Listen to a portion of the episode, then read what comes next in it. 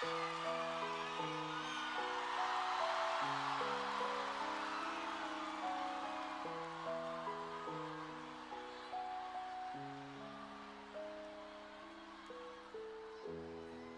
perdón por no haber escuchado tus ruegos.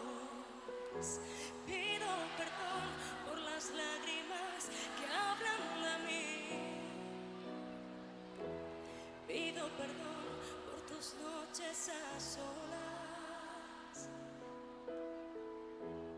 Pido perdón por sufrir en silencio por ti.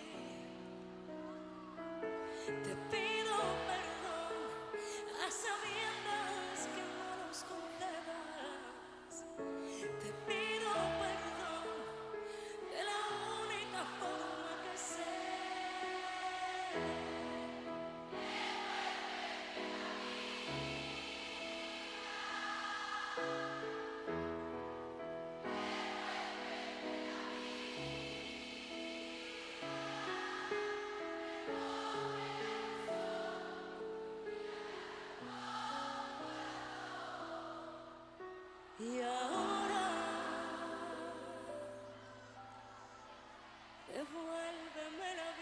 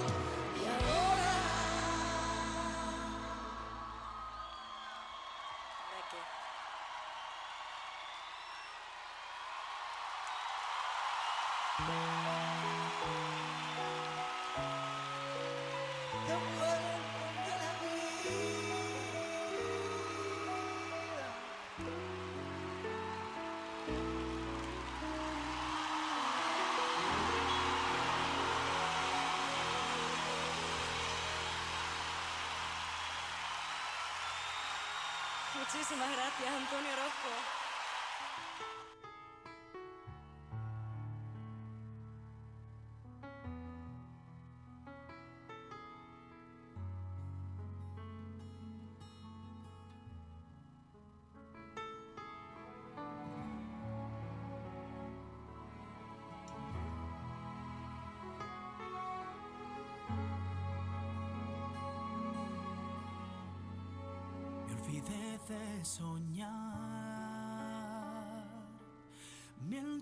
Lanzaba piedras a la luna con la fuerza de una lágrima.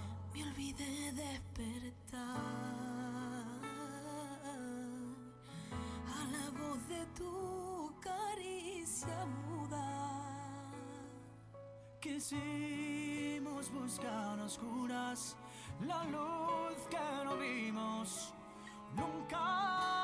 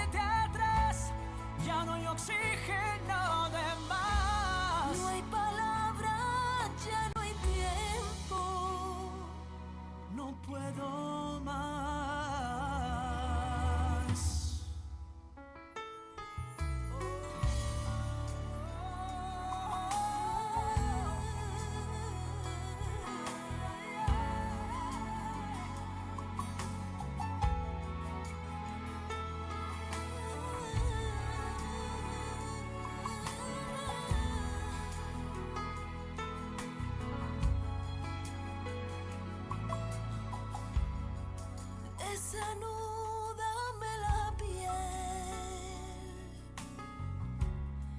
y el corsé de mi labio. me adentraré con mis dedos en la geografía de tu espalda.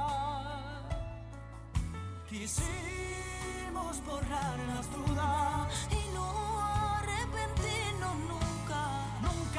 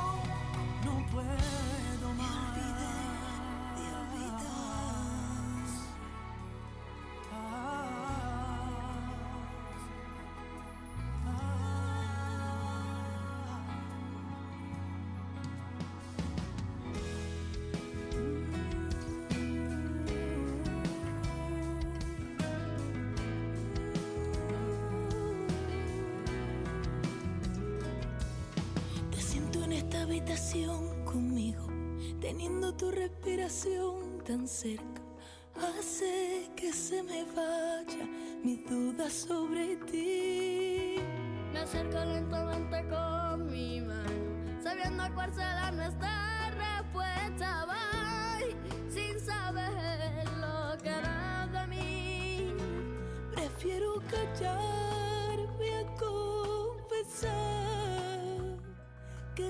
hace sentir.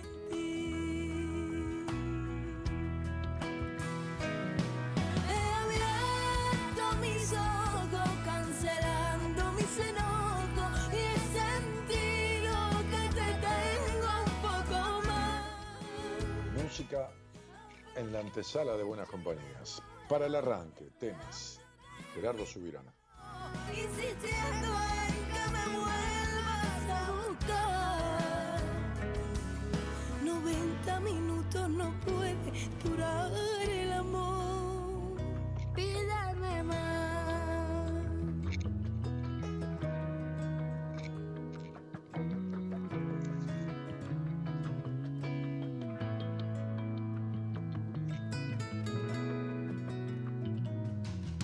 La luna brilla más cuando está quieta, quedándose detrás para alumbrarla así. Siento yo, siempre nada detrás. A mi alrededor te intuyo, son mis besos, solo tuyo, aunque besen, aunque besen otro más.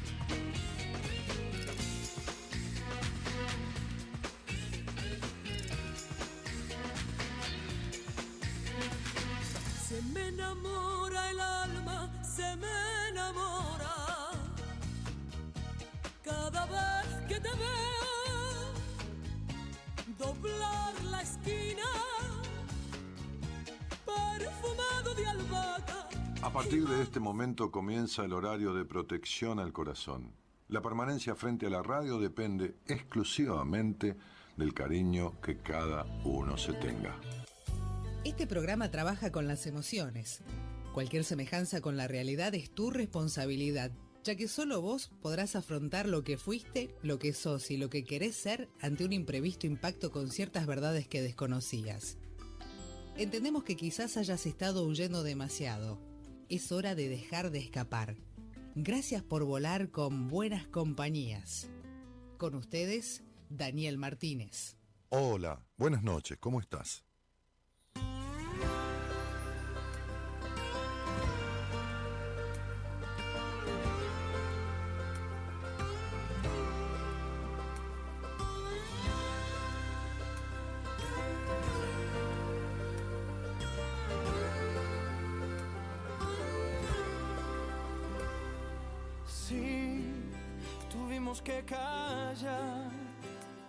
Fue el silencio que venció a las palabras. Fue difícil de olvidar y cargar este dolor en nuestra espalda. Cuando aquello que nos duele lo enterramos y después resucitamos del olvido y es peor. Cuando no hay respuesta a lo que buscamos como locos preguntamos si mentirnos fue mejor. Guardamos silencio cuando hay tanto que perder, cuando la verdad nos deja al descubierto.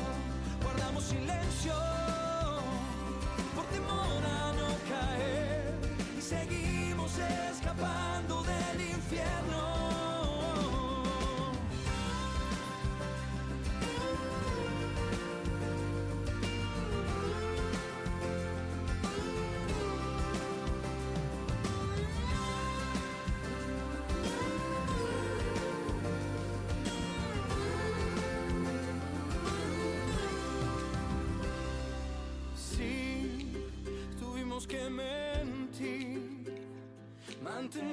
esta apariencia que inventamos por temor a no sufrir y romper en mil pedazos nuestros lazos.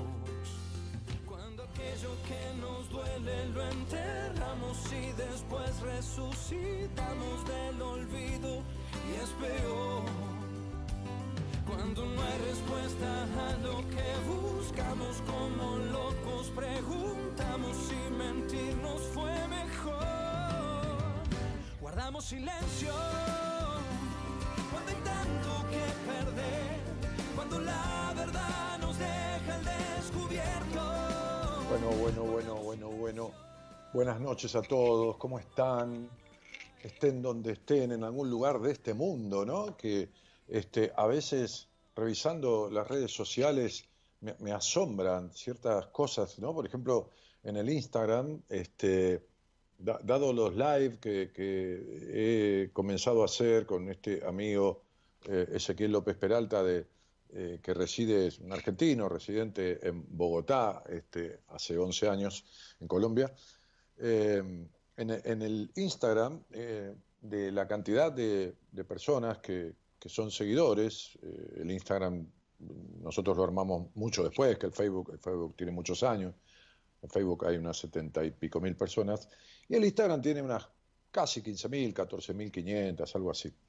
Este, y cuando uno mira un poco la composición de, qué origen, de, dónde, de, qué, de qué ciudades, primero está Buenos Aires, eh, después está Santa Fe, eh, primero está la provincia de Buenos Aires, creo después la ciudad de Buenos Aires, después está Santa Fe, y en el cuarto lugar, en porcentaje de esas 15.000 personas, está este, Colombia.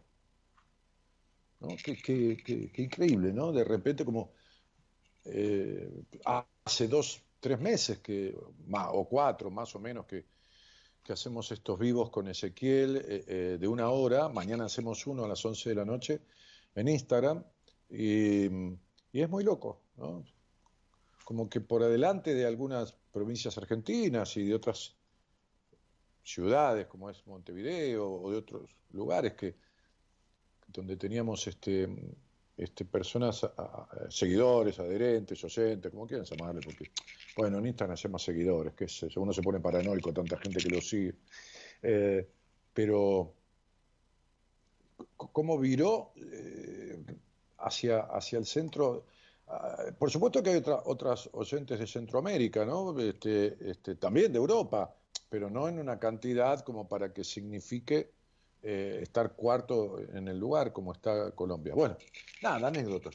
Este, y la canción de, de- esta semana de Diego Torres dice en una parte, si tuvimos que mentir, mantener esa apariencia que inventamos por temor a no sufrir, a no sufrir y romper en mil pedazos nuestros lazos, ¿no? A ver, pensemos un poquito en esto, ¿no? Después vamos a alguna charla si quieren, pero cu- cuando uno mantiene la apariencia, como digo yo a veces, qué sé yo, a mí me gusta graficar y simbolizar esta cuestión de- del síndrome del payaso triste, ¿no? De, de la cara sonriente, pero dentro el alma sufriente, ¿no? Es decir, el, el rostro ríe mientras el alma llora, ¿no? Como dice un poema, la historia de Garrick, ese famoso cómico de Inglaterra, ¿no? Este, que casualmente, casualmente fue al médico por su tristeza. Este, claro, el médico no sabía que él era Garrick, entonces le aconsejó ver a Garrick. Y dijo, "Ah, cambiadme la receta, así no me curo, dijo Garrick, porque yo soy Garrick. Así no me curo, porque yo soy Garrick, ¿no? Entonces el médico le dijo, bueno, he viajado, uh, tanto viajados, eh, sois queridos, sí, soy amado, este, sois pobre, no, tengo riquezas, este, eh, tienes títulos, sí, noble nacido, que, esto, que lo otro. No lo encontraba, ¿no? Viajar, leer, escuchar música. Entonces el médico le dijo, ya sé, la solución es ir a verlo a Garrick. No, por supuesto que es un poema, este, no es como yo se los cuento, ¿no? Este, yo lo tengo grabado, ese poema lo he grabado en uno de los CD. Este, y verlo a Garrick, ¿no? Y, el tipo le dice, ¿a Garrick? Sí, a Garrick, la más remisa y austera sociedad muere de risa, él sí os hará reír, él sí os sacará el vacío del alma, él sí. y él le dice, este, así no me curo, ¿no? Cambiame la receta, yo soy Garrick, así no me curo. ¿Y cuántos Garrick hay en la vida, no? ¿Cuántos, cuántos pesares, cuántos, cuántas personas ¿no? que, que, lanzan, como dice el poema, a la tempestad, un, relámpago triste, dice el poema, ¿no? Este, no me lo acuerdo de memoria todo. Eh, eh, la sonrisa. Es muy fuerte ese poema. Yo lo conocí con un cómico muy cómico, un tipo este, que era muy famoso en Chile, este, quienes tienen algunos años y están en Chile escuchando, este, saben de Sandy, ¿no? un tipo amado, un pelado altísimo, este, con una mezcla de sangres extraña, ¿no? este, entre árabe y, boliviano, este, este, y, él mismo lo decía. Y, era famoso porque cerraba el Festival de Viña del Mar, ¿no? Creo que el público, uno de los públicos más jodidos del mundo son los de Viña del Mar. Es, el público del Festival de Viña. Y él era amado por ese público. Bueno, este, algún presidente de la nación fue padrino de, alguno de sus hijos, este, ha ido a trabajar a la quinta presidencial de Olivos, llamado por los presidentes, ¿no? Un tipo, cuando yo cumplí 40 eh, años, 40, 45, no me acuerdo, me fui a Mar del Plata a festejarlo, a un restaurante que está justo en la avenida Colón y la costa, que está ahí arriba, que hoy, bueno, hoy no es nada, ¿no? era una confitería, después los hijos lo reformaron, hicieron un costado una confitería para tomar café y del restaurante el restaurante por la, Avenida de la Costa, el Boulevard Peralta Ramos, y por la Avenida Colón, porque hace esquina, ¿no? La confitería, el bar. Este, se, llama, se llamaba, se llama Tío Curcio, ¿no? Entonces ahí eh, eh, hice mi cumpleaños 40. Yo dije, me voy a Mar de Plata a festejar mi cumpleaños 40, el que quiere venir que venga. Y vinieron como 20 personas, ¿eh? algunos amigos, bueno, vinieron mis viejos, este, y, entonces eh, Sandy, eh, el, pelado este, el cómico, estaba en Mar del Plata, yo le dije, vení, que quiero que vengas a acompañarme en mi cumpleaños. Y por supuesto vino, éramos amigos, a veces venía a casa. Y, él, con él, este, conocí este poema. Y con el tiempo me di cuenta que él recitaba ese poema, era un tipo que te hacía reír, era una cosa impresionante, ¿no? Otro estilo, no era tipo Olmedo, ni tipo, ni hablar de esos monstruos, ¿no? Pero este, contaba cuentos, pero de una manera el tipo te hacía un inglés, un francés, un, esto, un, religioso católico, un religioso judío, era una cosa impresionante. Si quieren, búsquenlo en, YouTube, hay algunos videos de él, ¿no? Y yo con el tiempo me di cuenta que él era Garrick, ¿no? Murió de la peor manera. Murió, se empezó a enfermar, perdió sus piernas, terminó pidiendo pidiendo en la recoba de once, con piernas ortopédicas. Este, murió de la peor manera. Y, y él no, no contaba historias tristes. La única cosa triste, pero que tenía un mensaje, que él hacía era el poema de Garrick, que en realidad es de Juan de Dios Pesa, un escritor, y el poema se llama Reír llorando. ¿no? Reír llorando. A mí me gustó mucho grabarlo por, un homenaje a él este, y, por una forma de reflexionar junto a ese poema. ¿no? Eh, yo no lo recuerdo de memoria, pero, pero algunos de ustedes me escuchan hace muchos años y lo han escuchado, pero se los voy a leer, lo he tomado de la computadora, porque le voy a mentir, yo estoy mirando al frente, pero estoy ahora leyendo. Y, entonces, quiero hablar de eso un poquito, porque dice, si tuvimos que mentir, dice la canción, mantener esta apariencia que inventamos, ¿por qué uno inventa la apariencia del está todo bien? Que tiene que ver con la necesidad de aprobación, ¿no? Y porque fue muy desacreditado de chico y necesitaba agradarle a, quien fuera, ¿no? que lo rodeara, o porque fue muy sobreprotegido y entonces necesitaba seguir recibiendo esto que el niño no se da cuenta que es veneno, que es la sobreprotección, que es el otro extremo, como digo siempre, del abandono. ¿no? Y entonces ¿qué sucede? Que uno se pierde de sí mismo y se convierte en un personaje, como Sandy, como el pelado Sandy, Como, como, como Garrick. Entonces este poema se llama Reír llorando, dice, viendo a Garrick, actor de la Inglaterra, el pueblo al aplaudirlo le decía, eres el más gracioso de la tierra y el más feliz. Y el cómico reía. Víctima del estrés, los altos lores, en sus noches más negras y pesadas, iban a ver al rey de los actores y cambiaban ese estrés por carcajadas. Una vez, cierta vez, ante un médico famoso, llegó un hombre de mirar sombrío. Sufro, le dijo, un mal tan espantoso como esta palidez del rostro mío. Nada me cansa encanto ni atractivo, no me importan mi nombre ni mi suerte. En un eterno dolor muriendo vivo, y es mi única pasión, la de la muerte. Viajad y os distraeréis. Tanto viajado. Las lecturas buscad, dijo el médico. Tanto he leído. Entonces que, que os ame una mujer. Si soy amado.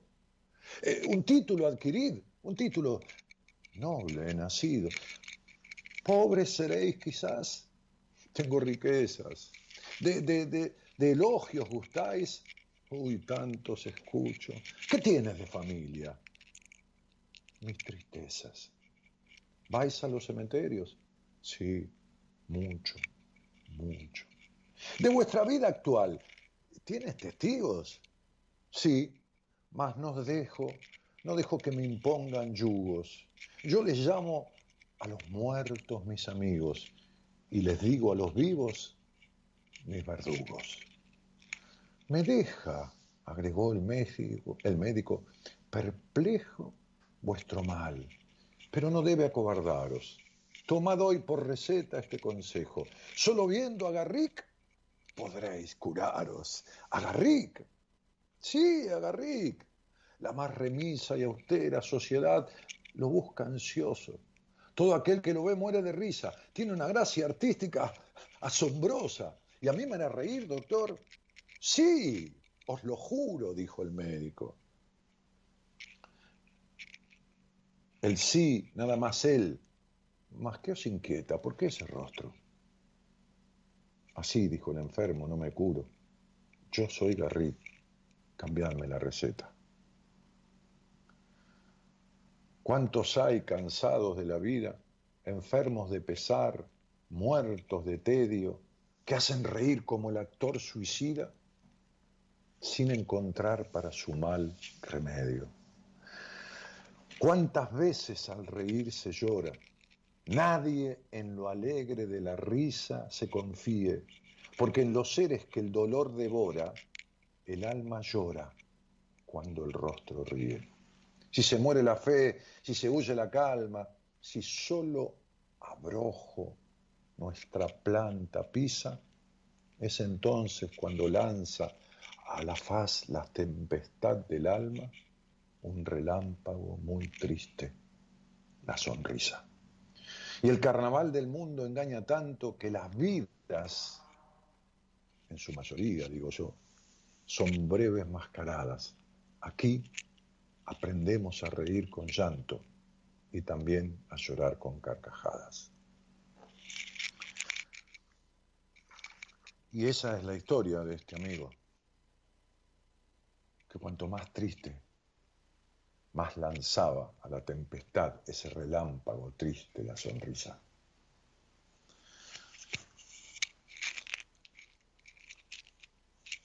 Cuando uno, no con mala intención, sino como un mendigo de amor, sonríe, dibuja en su rostro la sonrisa para ser aceptado. Cuando uno calla el decir por miedo a ser juzgado. Cuando uno no acciona en la vida por miedo y por temor a, que no agrade lo que uno va a hacer, por este qué dirán los demás si yo hago o si digo, Entonces, como dice la canción, ¿no? Tuvimos que mentir para mantener esa apariencia que inventamos por temor a no sufrir y romper en mil pedazos nuestros lazos, aunque esos lazos, esos vínculos no sirven para nada, porque están construidos desde una mentira, desde esta sonrisa dibujada. Y entonces surgen, qué sé yo, qué decirles, ¿no? Los mil, los mil conflictos, ¿no?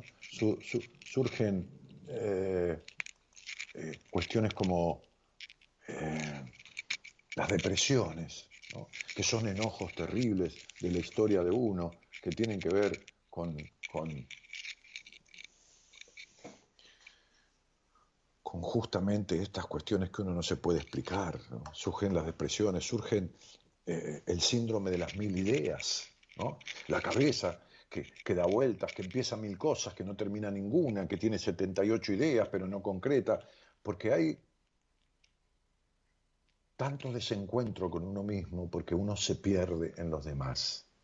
Uno se pierde en los demás. Está perdido en los otros. Uno es muy poquitito, es chiquito. Cualquiera de los otros es más que uno. Y entonces uno se perdió. Se perdió de la persona más importante de su vida. Uno se perdió de sí mismo, ¿no? Se perdió de, sí mismo, ¿no? Entonces, hay una canción que era famosa en la época que Julio Iglesias era, famoso que decía Me olvidé de vivir, ¿no?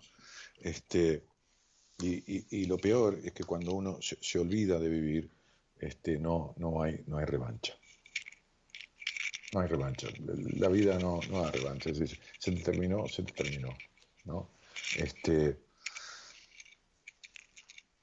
eh, precisamente hoy, Cristina, una hermana adoptiva, una hermana postiza, digamos, este, este, que fue mucho más hermana que mi hermana, eh, me llamaba a la mañana y un amigo que yo hacía muchos años que no, que no veía, hablábamos cada tanto este, de Ramos Mejía, eh, no lo veía porque no es de mi grupo de amigos de Ramos Mejía, yo lo conocía cuando trabajamos en la municipalidad. Y después nos cruzábamos porque cuando yo tenía la empresa de constructora, la inmobiliaria, él hacía muchos trámites de aprobaciones de planos y todo eso. ¿no? Entonces, este, eh, eh, hablamos, no me acuerdo por qué cosa, ¿no? Pues sí por una cuestión de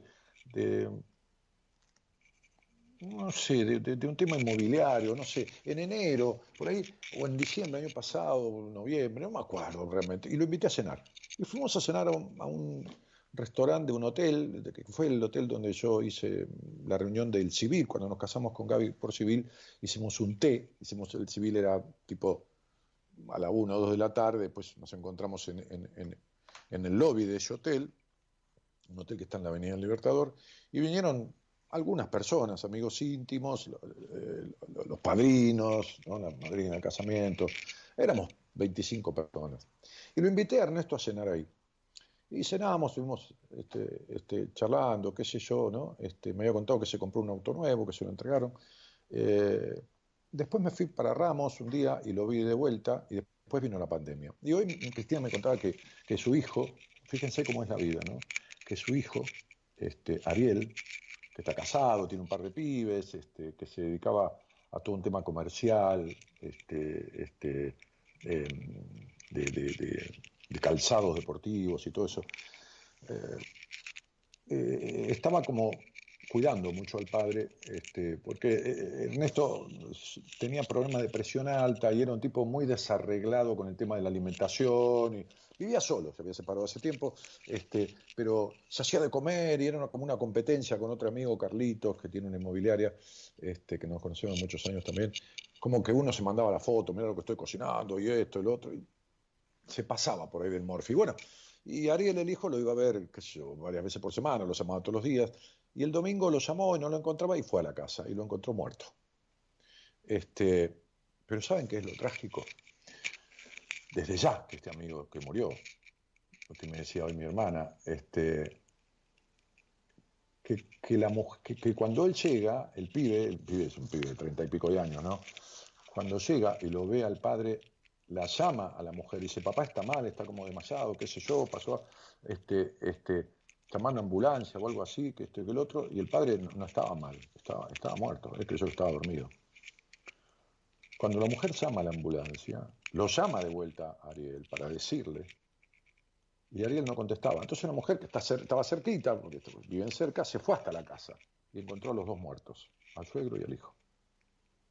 El pibe, vaya a saber, tenía una insuficiencia cardíaca que él ni sabría, la emoción, el susto, qué sé yo, la conmoción de ver al padre muerto, se murió ahí. Quedó muerto, seco.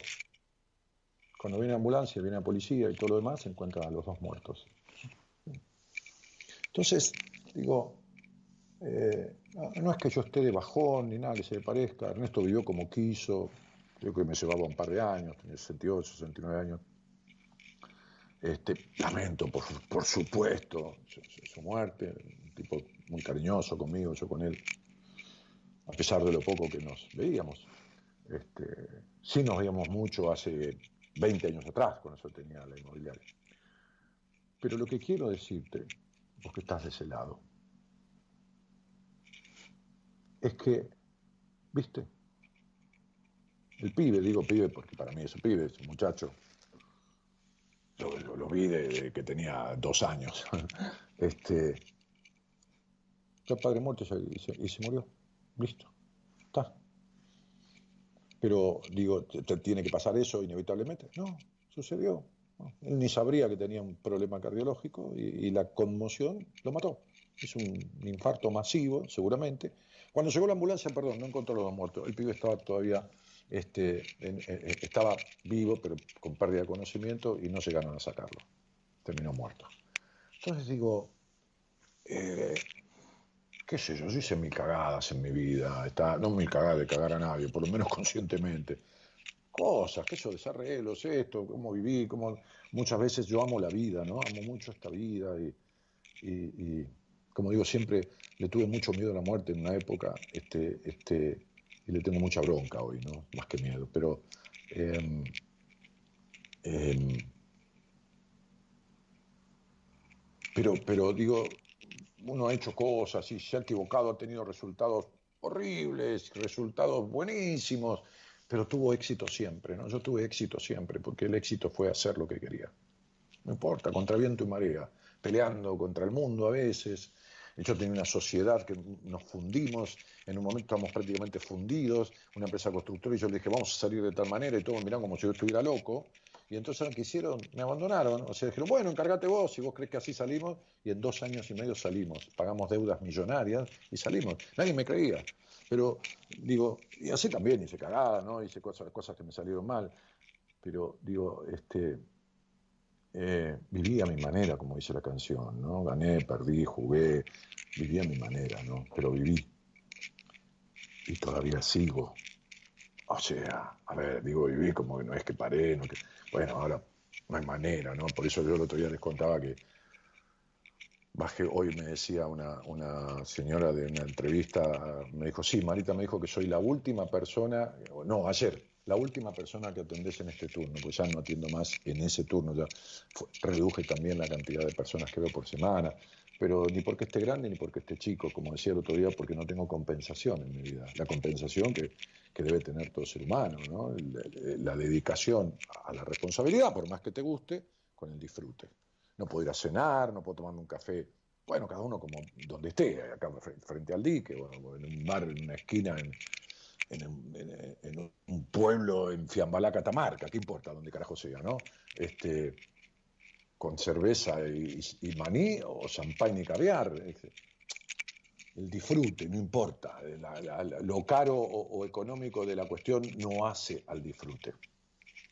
Eh, eh, y no puedo. No salgo, no, tengo libertad por, esta situación, ¿no? Este, ni en pedo yo voy a sentarme a un restaurante a comer, olvídense. No, no, no. No, pongo en riesgo mi vida, sobre todo por la edad que tengo y el grupo que pertenezco, que son una, edad media riesgosa, este, este, pero lo que digo es que este dibujo, este tragarse, este tragarse el ser uno que se pudre dentro, trae un montón de consecuencias horribles en la vida, ¿no? los vínculos son decepcionantes y desastrosos, el vacío existencial, la tristeza de Garrick, la profunda cuestión, la sonrisa dibujada y el, rostro que ríe mientras el alma llora. Entonces, este, este, síndrome que decía, ¿no? De las mil ideas, la dispersión, todo a medias, empezar y no terminar o no empezar nunca, siempre tener un pero, todas estas cuestiones, ¿no? Y todo, como dice la canción acá, por temor a no y romper, por temor a romper en mil pedazos nuestros lazos. ¿Qué lazos? ¿Lazos de qué?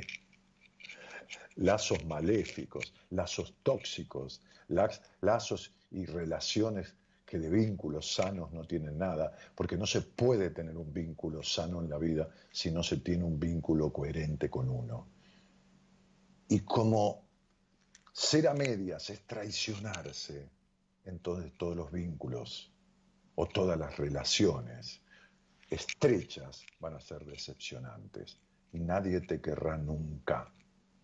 Nadie te querrá nunca como querés que te quiera, porque no hay el fundamental, prioritario y constitucional de los cariños y respetos, que es el cariño y respeto por vos mismo, por vos misma.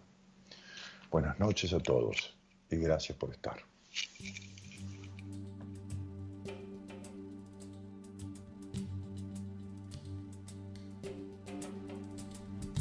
Todo el mundo busca ser algo más. Casi nadie quiere la soledad. Somos diferentes, cada uno especial. Buscamos a alguien que nos pueda guiar, como un gran hermano en quien confiar. Mírate a ti mismo todo un ser especial. Vive la vida su poder sin ningún temor. Vive sin mirar atrás,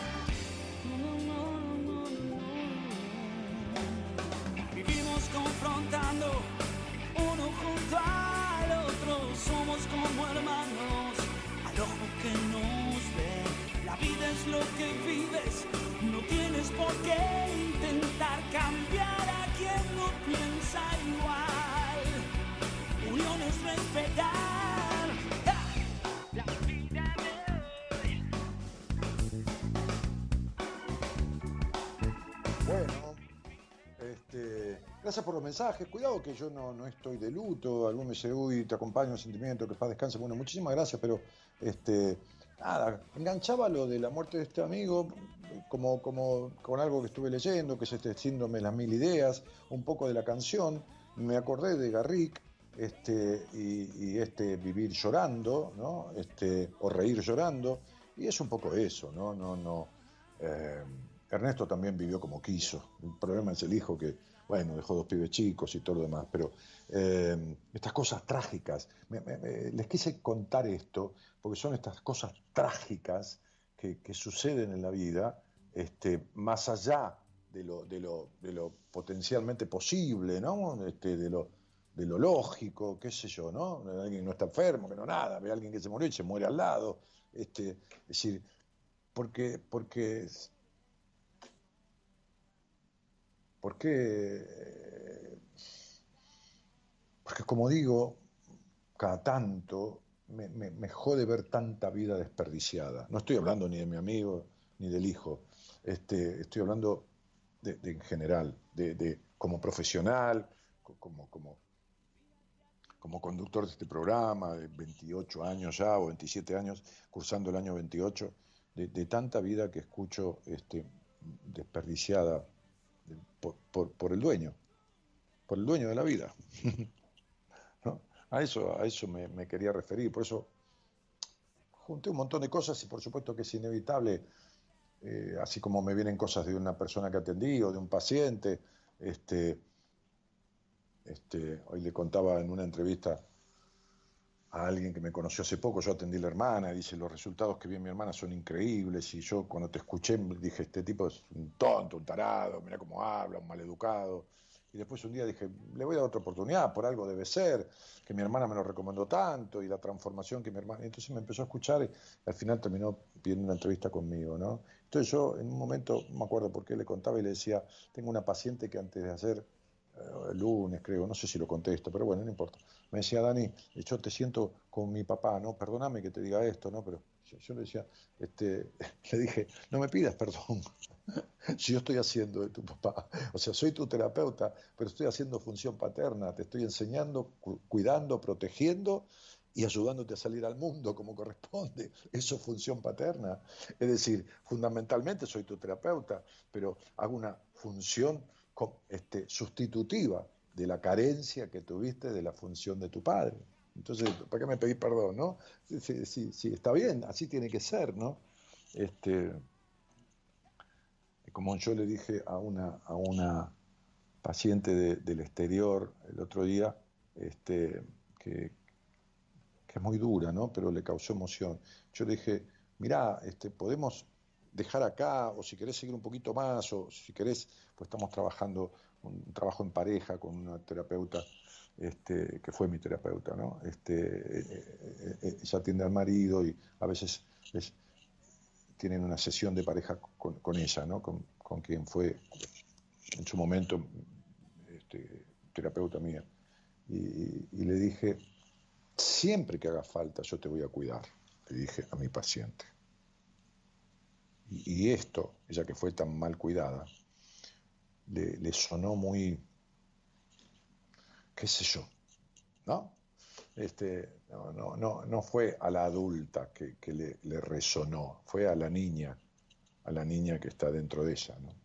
Y, y, ella que le cuesta exteriorizar, sentí en la voz entrecortada y en el silencio que hizo el advenimiento de una emoción cuando le dije eso. Y es la verdad, es la, función que debe tener todo terapeuta, atender al adulto cuidando al niño, el que tiene el problema, sacando algunas circunstancias, qué sé yo, de, coyunturales de la vida, comerciales, que lo viene a consultar a uno por tal cosa, o, qué sé yo, no importa.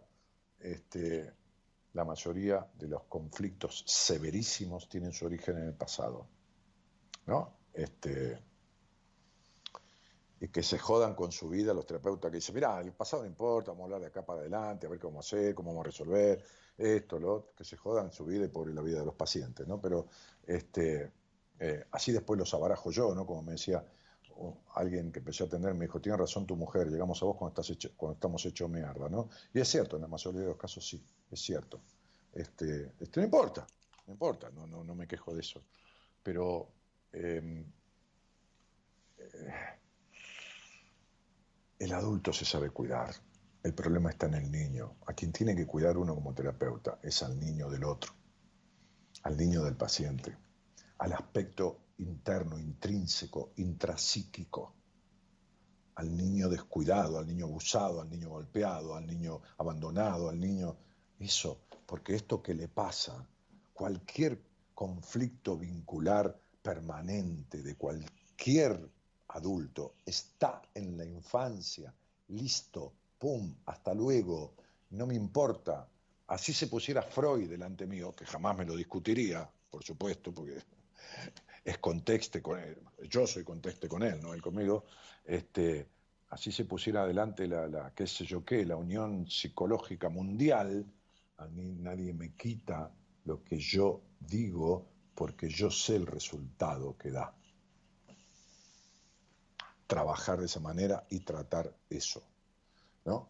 Este, como digo siempre, lo que aparece de hielo arriba del mar es la punta del iceberg, pero lo que hay que dinamitar es la base que está en el fondo del mar, porque el iceberg es una montaña que emerge y que tiene una base ahí. Entonces hay que dinamitar eso, porque si vos sacás el hielo que asoma arriba, vuelve a crecer. Entonces, los conflictos vinculares de la historia de un ser humano, e, ese vacío existencial que tenía ese cómico Garrick, esto y lo otro, están en la infancia. No es, no es que tenía plata, tenía mujer, lo amaban, lo aplaudían, no es, no es que nada le servía. No es que nada le servía. Bueno, hasta que no, de alguna manera, no te animes a arreglar eso, no cambiará nada en tu vida. Sí, cambiará muchas cosas, te volverás más vieja, más viejo, cambiarás el auto, cambiarás el color de pelo, se te caerá el pelo, cambiarás de moda, de ropa, pero no transformarás nada. Los cambios son externos, las transformaciones vienen de adentro. Entonces esos estados emocionales o esos vínculos serán siempre lo mismo. Eh, en fin, bueno, el rosario, el rosario rebota con el auricular, pero no tengo el rosario. Bueno, me saco el rosario, negro. ¿Qué es eso que están escuchando? Me dicen que hay un ruido que raspa. abajo de la remera. Ustedes me en la vida, flaco. Me parece que los voy a echar a la mierda a los dos, ¿viste? O sea, me tienen ganas de complicarme la existencia. Lo que tengo que hacer es echarlo a la mierda. Ahí está. ¿Ve? Gerardo dice, no le des bola a, Gonzalo Comito, el productor. Tiene un problema entre estos dos, ¿viste? Y yo estoy como la pelota, entre un campo y el otro. Bueno. Marisa Gómez que dice, sos el padrazo de muchos. Néstor que dice, hola maestro. Este, eh, y, dice, así es, si tomáramos conciencia de la importancia de la infancia, nos evitaríamos años de terapia.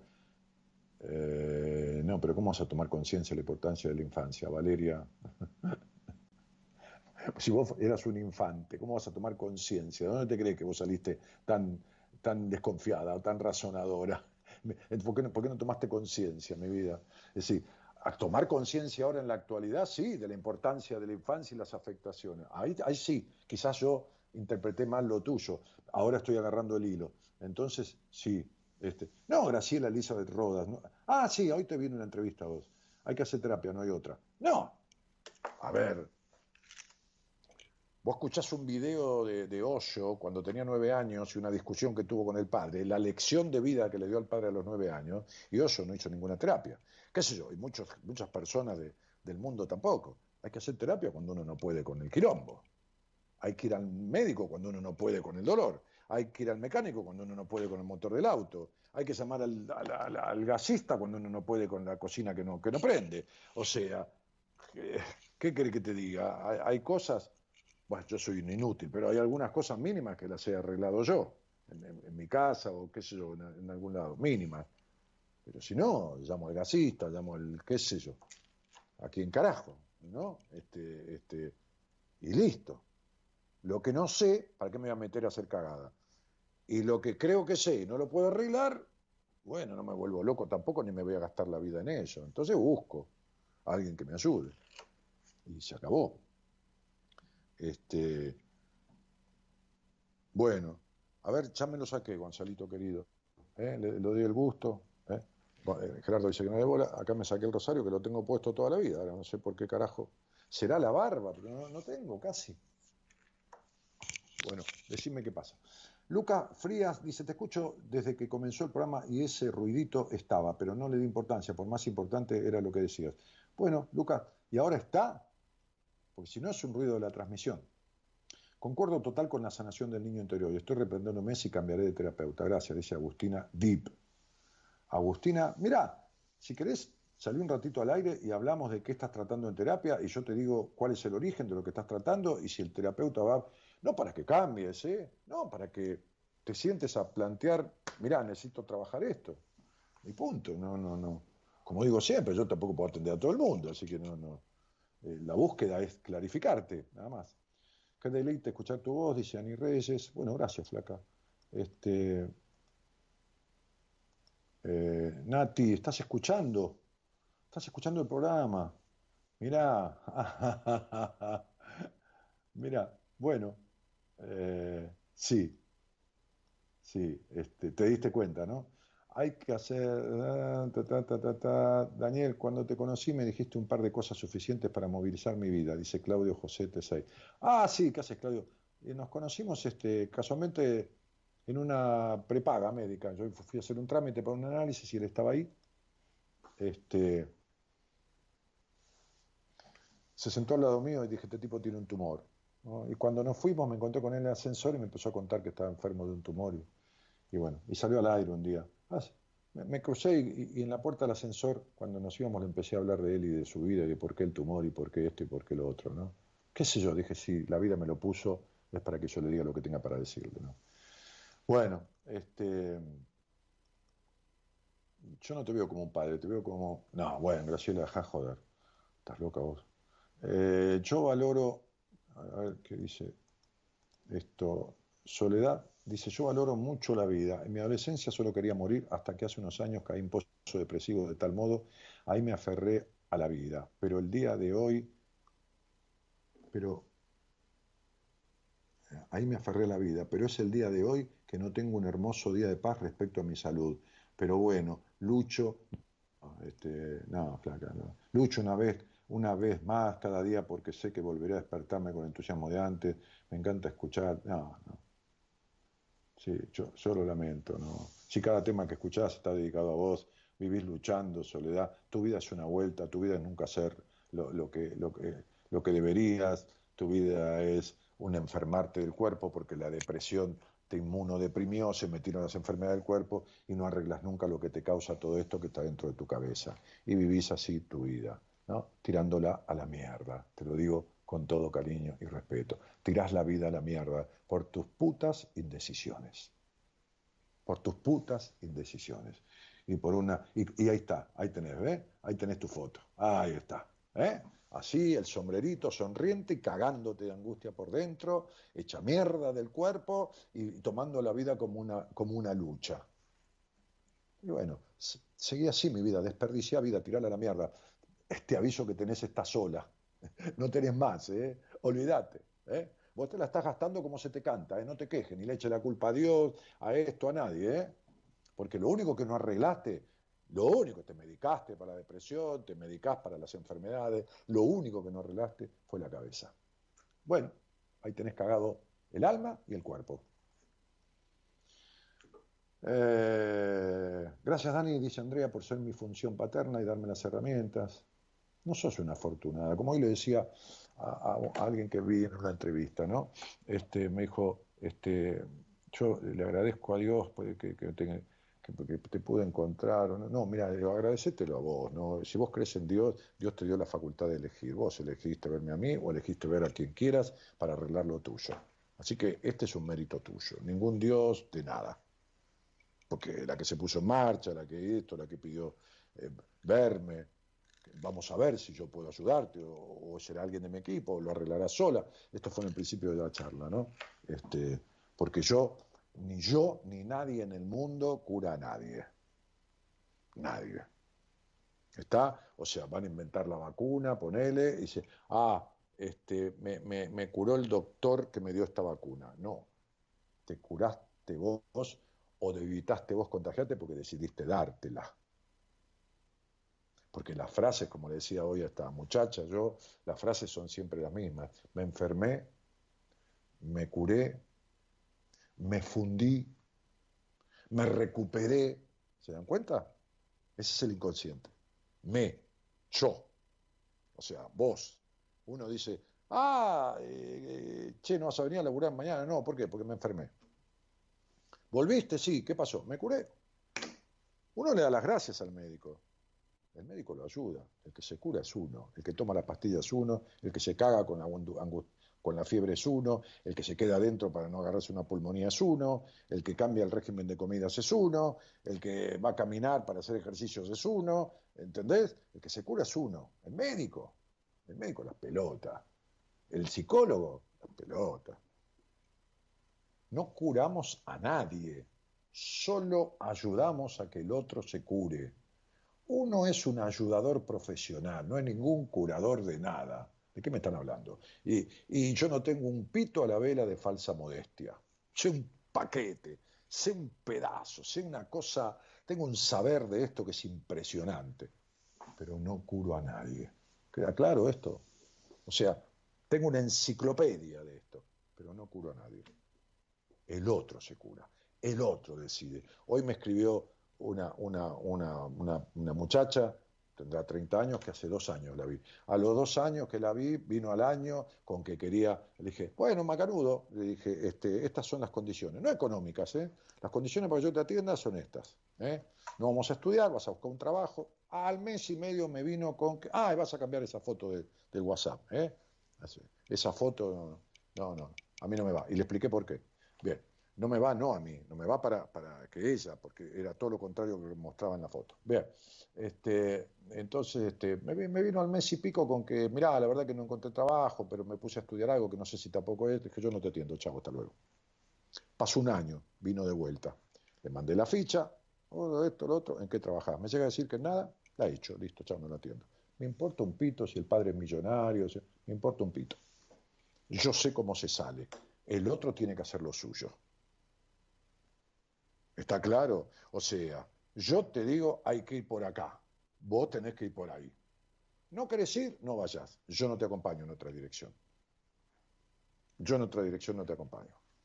Yo a morirte en vida no te acompaño. Yo a, hablar pelotudeces en una, en una charla terapéutica, no, no te acompaño. No, no. No, no estoy para perder el tiempo en boludeces. Tengo mucha gente esperándome y creo poder ser útil para muchos. Entonces, este, no, no soy del tipo que puede decir, este, bueno, esta mina tiene guita, quiere hablar burdez, hablamos, o este boludo tiene plata, total, ¿eh? hablamos, total, que yo lo escucho, ni en pedo, olvídate, ni en pedo, ni, ni loco, conmigo no contés para eso, pero, pero no porque soy, ah, qué honesto, no, que a ser honesto, me importa, en, en todo caso, un carajo del otro, me importa de mí, que me estoy estafando si hago eso. Estoy eh, traicionando mi honestidad intelectual conmigo. No es por el otro. Lo hago por mí. Es para el otro, sí, pero yo lo hago por mí. Es por mí que hago eso. No es que, ay, qué bueno, soy un samaritano. No, ¿qué ves un samaritano? Un carajo. No. Ningún samaritano. Ah, hay alguien ahí. Che, perdóneme, yo estoy hablando. Este, bueno, ustedes son mi, gran compañía, ¿no? O sea, por supuesto, mis, amigos, mi mujer, pero, pero en las madrugadas de estas poquitas que poquitas, las suficientes para mí hoy en día, dos por semana, antes eran cinco o seis por semana, este, son una compañía este, no mejor que ninguna de las otras, pero diferente. Mis amigos son una gran compañía, ¿no? Mi mujer es una gran compañía. Lo digo de verdad. Este, este, y ustedes son una de mis tres grandes compañías. Pero también, lo digo de verdad, ¿eh? mis amigos, mi mujer y mi público, ¿no? Este, hay muchos. El programa tiene muchos más años que algunos amigos míos. Hay amigos míos que hace 15 años, 18 que somos amigos. Quiere decir que antes que muchos de mis amigos eran mi público, mi gran compañía, mayor compañía que esos amigos que vinieron después. Incluso que mi mujer, que yo no la conocía, por supuesto. Este, hola, buenas noches. Hola, buenas noches, Dani. ¿Qué haces, querido? ¿Cómo te va? Todo bien, ¿vos? Bien. ¿De dónde eres? De zona sur de Guernica. Ah, mira, justo cuando hay un quilombo barro con Guernica. En fin. Sí, acá estamos con todo lo de las tomas. Todo eso. Sí, sí, pero acá hay un quilombo bárbaro con todo, queda tranquilo. Esto es un desastre. Por todos y, lados. No le veo, y no le veo visos de, de, mejoría. Este, ¿Qué te iba a decir, che? ¿Y con quién vivís ahí, Nico? Eh, vivo solo. Ah, mira, ¿desde cuándo? Y hace aproximadamente tres años. Ajá. ¿Y, y de dónde te fuiste antes de, o de dónde, dónde vivías antes de vivir ahí solo? ¿Con quién? Y antes vivía con, con mi papá, con mi papá y la mujer de mi papá. Y bueno, no me, digas, no me digas tu apellido, ¿qué origen tiene tu apellido? ¿De qué origen es? ¿Qué, qué, qué? Vasco franceses. Ah, andaba por, por la Vasconia, claro. Bien, muy bien. Sí. ¿y a qué te dedicas, este Nico? Y en este momento a nada, no estoy haciendo nada. Bueno, estás haciendo algo, que es no hacer nada. No hacer nada es hacer algo, ¿viste? Sí, sí, también es hacer algo, tienes razón. Claro, sí, sí. ¿Qué haces? Nada, es algo. Exactamente, igual esa es la verdadera definición, hacer nada todo el día. Ajá, bien. Este, bueno, y, y, y, y, escuchás este programa o me conoces a mí o que yo, nunca lo escuchaste, es el primer día, de, de, cuándo, qué, qué, onda con eso? Mira, lo, escuché eh, hace un par de años ya cuando estabas en la otra radio, después lo dejé de escuchar un tiempo y bueno, ahora me reencontré con vos eh, hace más o menos cuatro meses. Ah, bueno. Che, ¿y qué te trae a esta conversa? Bueno, quería charlar un rato con vos acerca de justamente de eso, de, lo que te había dicho, de que hago nada y como que estoy estancado y hace rato siento desde, más chico que sufro de falta de motivación y bueno, como que llega un punto que ya es un, extremo. Eh, bueno, estoy, de hecho estoy haciendo nada. Yo un mundo ya no hago nada. Sí, pero a, ver, que, tampoco te lleve la cultura social, ¿no? Es decir, si vos te sentís mal haciendo nada, está todo bien, eh, atendemos la cuestión, o por lo menos pensamos juntos. Pero si lo que te lleva es el tema que deberías hacer, deberías...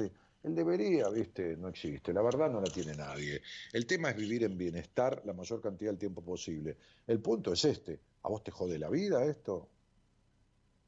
No, el punto es que no, no hago nada ni siquiera para mí, o sea, ningún, no tengo ninguna motivación con respecto, no es, o sea, no tengo ninguna motivación con respecto al laboral, no tengo ingreso de nada y tampoco, por ejemplo...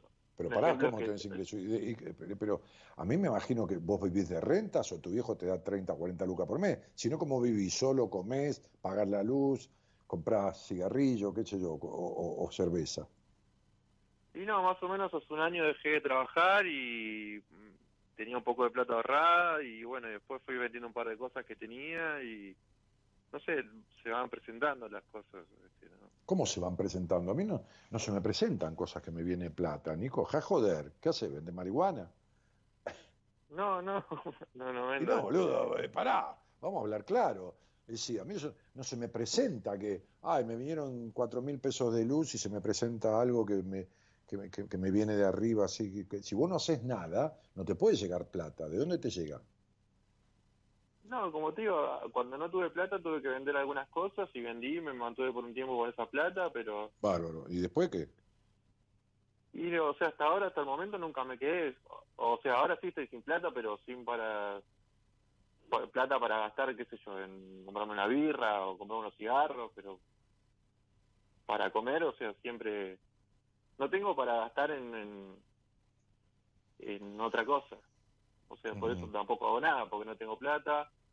Este, como te decía, no es solo lo, lo, laboral, sino que antes, qué sé yo, yo hacía música, tenía una banda y dejé la banda, no toco más la guitarra, no, no hago música, entonces eso es lo que me preocupa, no es tanto por el deber social, como, como decía.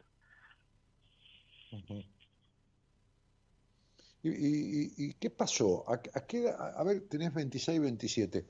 Ah, tu ciclo de letras, la cantidad de letras que tiene tu nombre, estoy mirando tu, cuadrito de numerológico, eh, son, son 25. Este, esto fue, ¿qué, qué, pasó a esa edad? ¿Fue, ¿Empezó a suceder esto?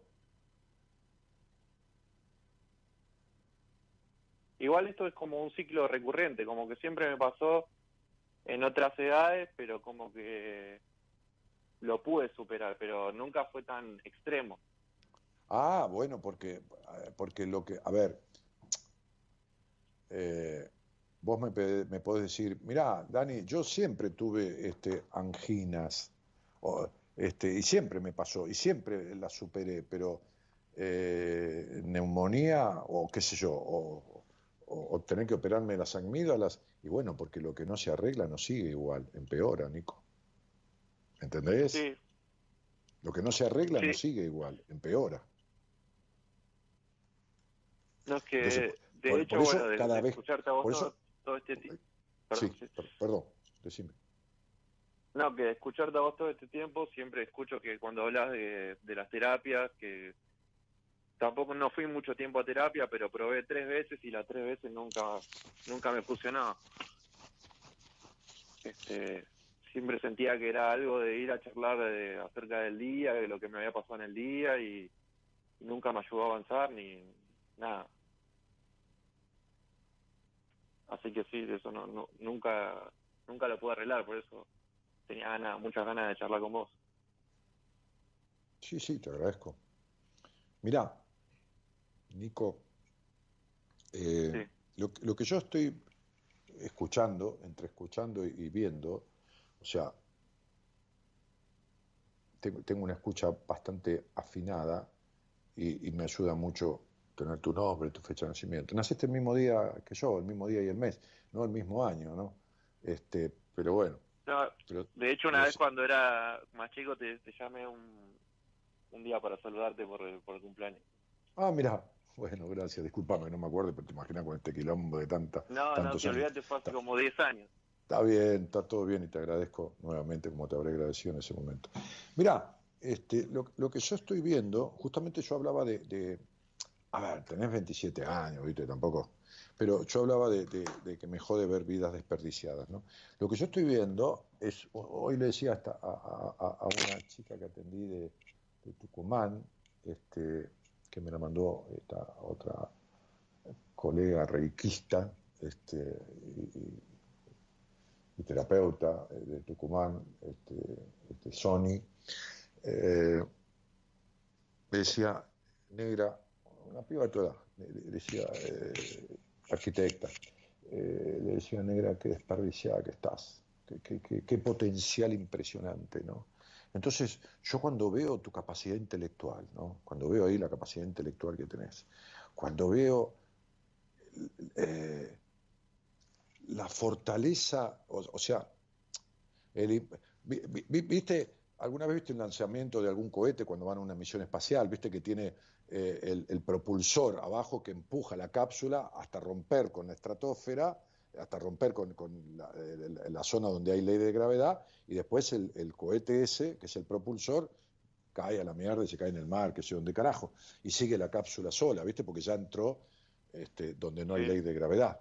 Este, bueno, vos, vos, naciste con eso, naciste con una cosa, un propulsor que te lleva a tener una capacidad de iniciativa, de, de espíritu precursor, de triunfo asegurado, de, un montón de cosas. Ahora, bien, uno nace con eso, ¿viste? Yo, yo, tenía un compañero de colegio que yo te aseguro, que, yo lo... Yo, te aseguro esto, ¿no? Porque si algo tengo son imágenes, algunas imágenes clarísimas de mi historia, de mi infancia. El tipo era Messi, pero era Messi, ¿entendés? Hablando de fútbol. El tipo hacía malabares con la pelota. El tipo parecía que se iba a caer de cómo se inclinaba cuando dribleaba con la pelota pasando entre dos o tres jugadores. Era un animal del fútbol, era una cosa impresionante. Cuando se fue a probar a River, se llamaba Di Gian Antonio de apellido, cuando se fue a probar a River, lo agarraron del forro del culo y lo metieron de movida. Teníamos 13, 14 años, lo metieron de movida en la octava, en la novena división. Duró tres meses. Iba una práctica así y cuatro no.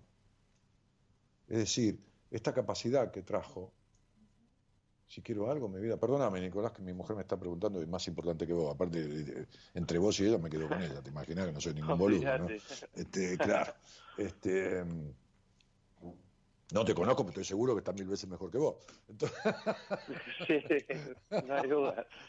Sí, si quiero que gorda. Mate, decís vos. Mate me comería con con dos galletas de las que hiciste hoy de miel y jengibre. Limón. limón, miel y jengibre. Ah, no, no tienen miel, no, no, harina integral y, limón y jengibre. Sí. Y otras, y otras cosas, fórmulas mágicas. Mate, no, no sé si mate. No, dame, dame, un vaso de, leche de soja esa con, con gusto manzana. Quiero tomar algo fresco. Estoy como medio acalorado. ¿Será que me está por venir el periodo? Este. che, son los calores premenstruales, Nico. Este. este. Entonces. Em, es, es una chotada ver un tipo de 27 años Está bien, loco, está todo bien, no, no te estoy acusando de nada. Con tremenda capacidad intelectual, con tremenda herramienta eh, de, impulso este, natural, que esté tan negativizado en la vida, con, esta especie de, de, distimia, que se llama medio así, este, clínicamente, pero no importa, este, que es una especie de depresión, ¿no? es una especie de, encierro, de, todo esto con, con una eh, hipo, hipoactividad, no hiper, ¿no? Hipo, ¿no? Como con una baja cosa de iniciativa, como una esto, como un lo otro, ¿no?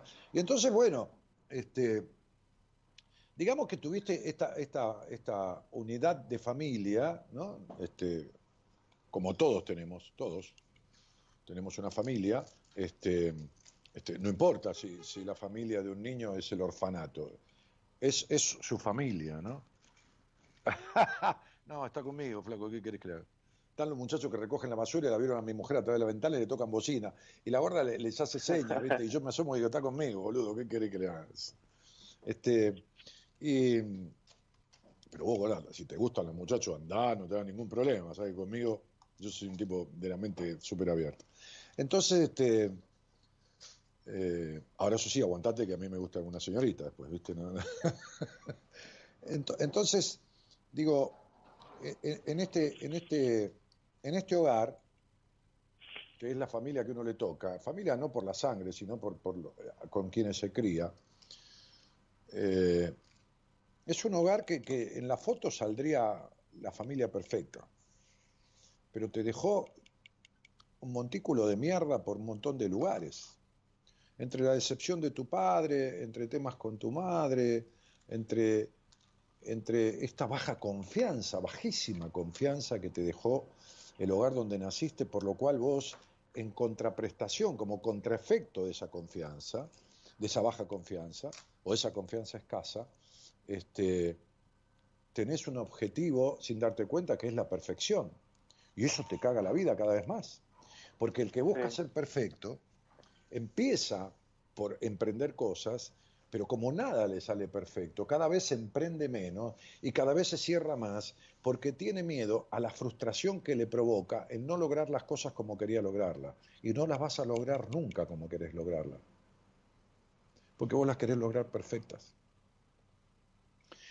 Entonces, eh, eh, mirá, te pasa lo mismo que con la desconfianza que tenés con las mujeres. O, con lo, ¿qué, te gustan, las mujeres o los hombres? Las mujeres. Bueno, lo mismo. Tenés una desconfianza bárbara de las minas. Sí. No puedes confiar en ninguna mujer. Entonces, digo, este, este, este quilombo que tenés, que, que es un quilombito, no, no, no, no te asustes, no es como el del gobierno, eh, no, ni en pedo, ¿viste? Pero, es, es, un. No, no, no, si no cagás, si no, no te lo arregla ni Dios, olvídate, ¿no? Este, Qué complicado.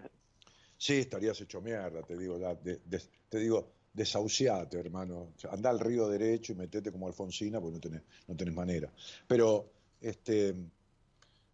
Eh, e-, este quilombito que tenés de, la desconfianza en vos, la desconfianza en los demás, las decepciones de todo, te va cerrando cada vez más, porque es imposible la perfección. Sí, dos cosas. Por un lado te postergás y por otro lado cuando haces algo querés que salga perfecto. Así que tenés la fórmula mágica de, la decepción. No hay manera. Y por el otro lado sos un exigente de mierda. ¿Entendés? de mierda, digo, porque no es una un criterio de exigencia eh, eh, mejorador de las cosas. No, es una exigencia perfeccionista. entonces estás tomando veneno. Y ahí, y ahí estás envenenado. Viste, cuando uno se está envenenando con una gota por día, llega un momento que no se puede ni mover. Porque ya está el veneno tomándole, ¿no? Este, y bueno, así estás vos. Así estás. Y estas son las causas. Entonces, esta, este, esta potencialidad que tenés, esta, esta, esta, incredulidad que tenés además, porque te cuesta creer, me tenés confianza a mí porque andás a ver, ¿viste? Esta cosa media mágica que yo produzco, será por ser así, ¿viste? Porque yo estoy, estoy en la vida como si estuviera tomando un café, ¿no? Este, este, todo el tiempo. Eh, este, esto, esto que vos ves en mí, que no tenés ni en pedo, ni en pedo, ni cerca. No porque no puedas tenerlo, ¿eh? No, me podés tirar a la mierda y superar 40 veces, pero no tenés ni en pedo este relax, este, este, este enjoy, este be happy, ¿no? Hablándote un poco en, inglés, que no, sé mucho, pero eh, entonces eso es un rígido, no tenés relajarse, no, no hay nada, eso, viste, es una cosa jodida lo tuyo, ¿entendés? Entonces, flaco, ¿qué querés si vos no sabés quién sos? Estás disfrazado del muñeco perfecto y por adentro tenés un quilombo bárbaro de inseguridades. Este, las minas se creen que sos el tipo inalcanzable y, olvídate que te caes a pedazos del cagazo de que te cague con otro. O sea, flaco, tenés que armar de nuevo. Tenés que desarmar y armar. Sí, tengo que activar. ¿Eh? Me tengo que activar, tengo que armar de nuevo. No, eh, eh, de nuevo no, si nunca armaste. Mira, Nico, yo te lo voy a decir clarito, te lo digo con todo mi cariño. Vos sos una mentira, ¿entendés? No que sos un mentiroso, vos sos una mentira. Sí. Ah, bueno. Entonces, viste, vamos a ponernos de acuerdo, hermano, porque si no, te, estamos acá a la, una y media de la mañana, ¿viste? para andar hablando boludeces, me, voy a dormir, me voy a mirar tele con mi mujer, la serie de Crown, que me encanta, con la historia de Inglaterra y todo ese quilombo que tienen los piratas, este, pero, y me voy a quedar con mi mujer para estar hablando boludeces, yo no, no me quedo. Entonces eso es una mentira, pero no, no sos ningún mentiroso, sos un traidor de vos mismo.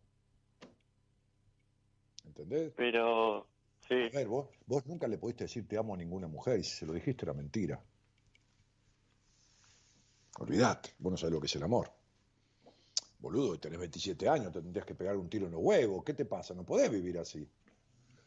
¿Entendés? No, la verdad que no. Es... bueno, entonces, punto que... Y, bueno, Nico. Entonces, loco, despertá. ¿A dónde, a, dónde era que vivís en Guernica? Y, Guernica, está... Eh, eh, bien, perdóname, eh, porque a veces me desubico, porque es sur, el sur, sé si conoces San, San Vicente. Claro, claro. ¿Dónde está la Quinta de Perón? Sí, sí, sí, sí. Este. Sí, tenés, que.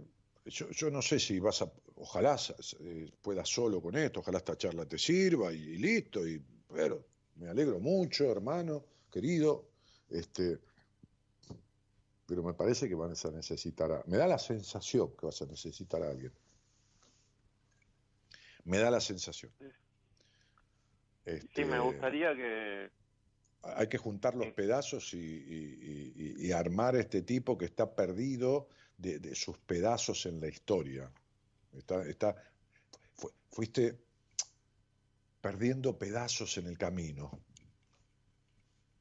Sí, en algún momento pensé que, todo estaba acomodado, pero como decís, no, ni, ni cerca. O sea, como que, te digo, es, cíclico, cada vez vuelve con más fuerza esta eh, falta de motivación, como no, puedo ni, agarrar un libro que no, me concentro. Pero vos no sabés, escuchame, loco. Tener un 7 en la esencia, no importa que no sepas numerología, en la zona de la esencia, tener un 7 en el centro de la esencia, es tener la capacidad de adquirir conocimientos incluso ir más allá de lo conocido, investigar, profundizarse en la música, en la ciencia, en cualquier cosa. Tener aparte de ese 7, que no es un 7 que viene de un 2, un 1 y un 4, es un 7 que viene de dos 7 más. O sea que tu primer nombre tiene un 7, el segundo nombre tiene otro 7, El apellido tiene un 2 y el resultado es 16, que es un 7.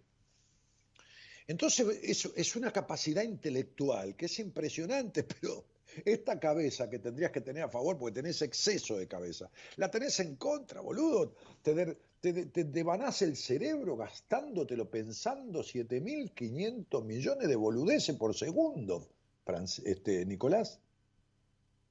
Sí, eso es verdad. ¿Y qué es mentira todo lo que te dije?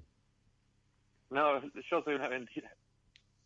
Entonces, eh, al pedo, pero al pedo. Te, dieran un centavo de dólar por todas las pelotudeces que pensás y que razonás y mascullás y la pensás 78 veces, estarías millonario. Entonces, loco, la vida no se piensa, se vive. Se piensa un rato y después se vive. Porque no se ensaya la vida. ¿Entendés? No es una obra de teatro, que vos la ensayás y la ensayás y la ensayás. Y después, igual, yo hice teatro, hice 100 funciones de una, de una obra de teatro una vez, hicimos 100 funciones, hasta la fuimos a hacer a San Luis, y ninguna función era igual a la otra, por más que el ensayo salía, algunas funciones eh, lográbamos tal cosa, en otras tal otra, nunca, nunca es igual. Porque no hay nada perfecto. Entonces, la vida no se ensaya, hay que vivirla. No podés tener, vos querés razonar tanto todo de tener el resultado sabido antes de que suceda. No, lo lamento, Nico.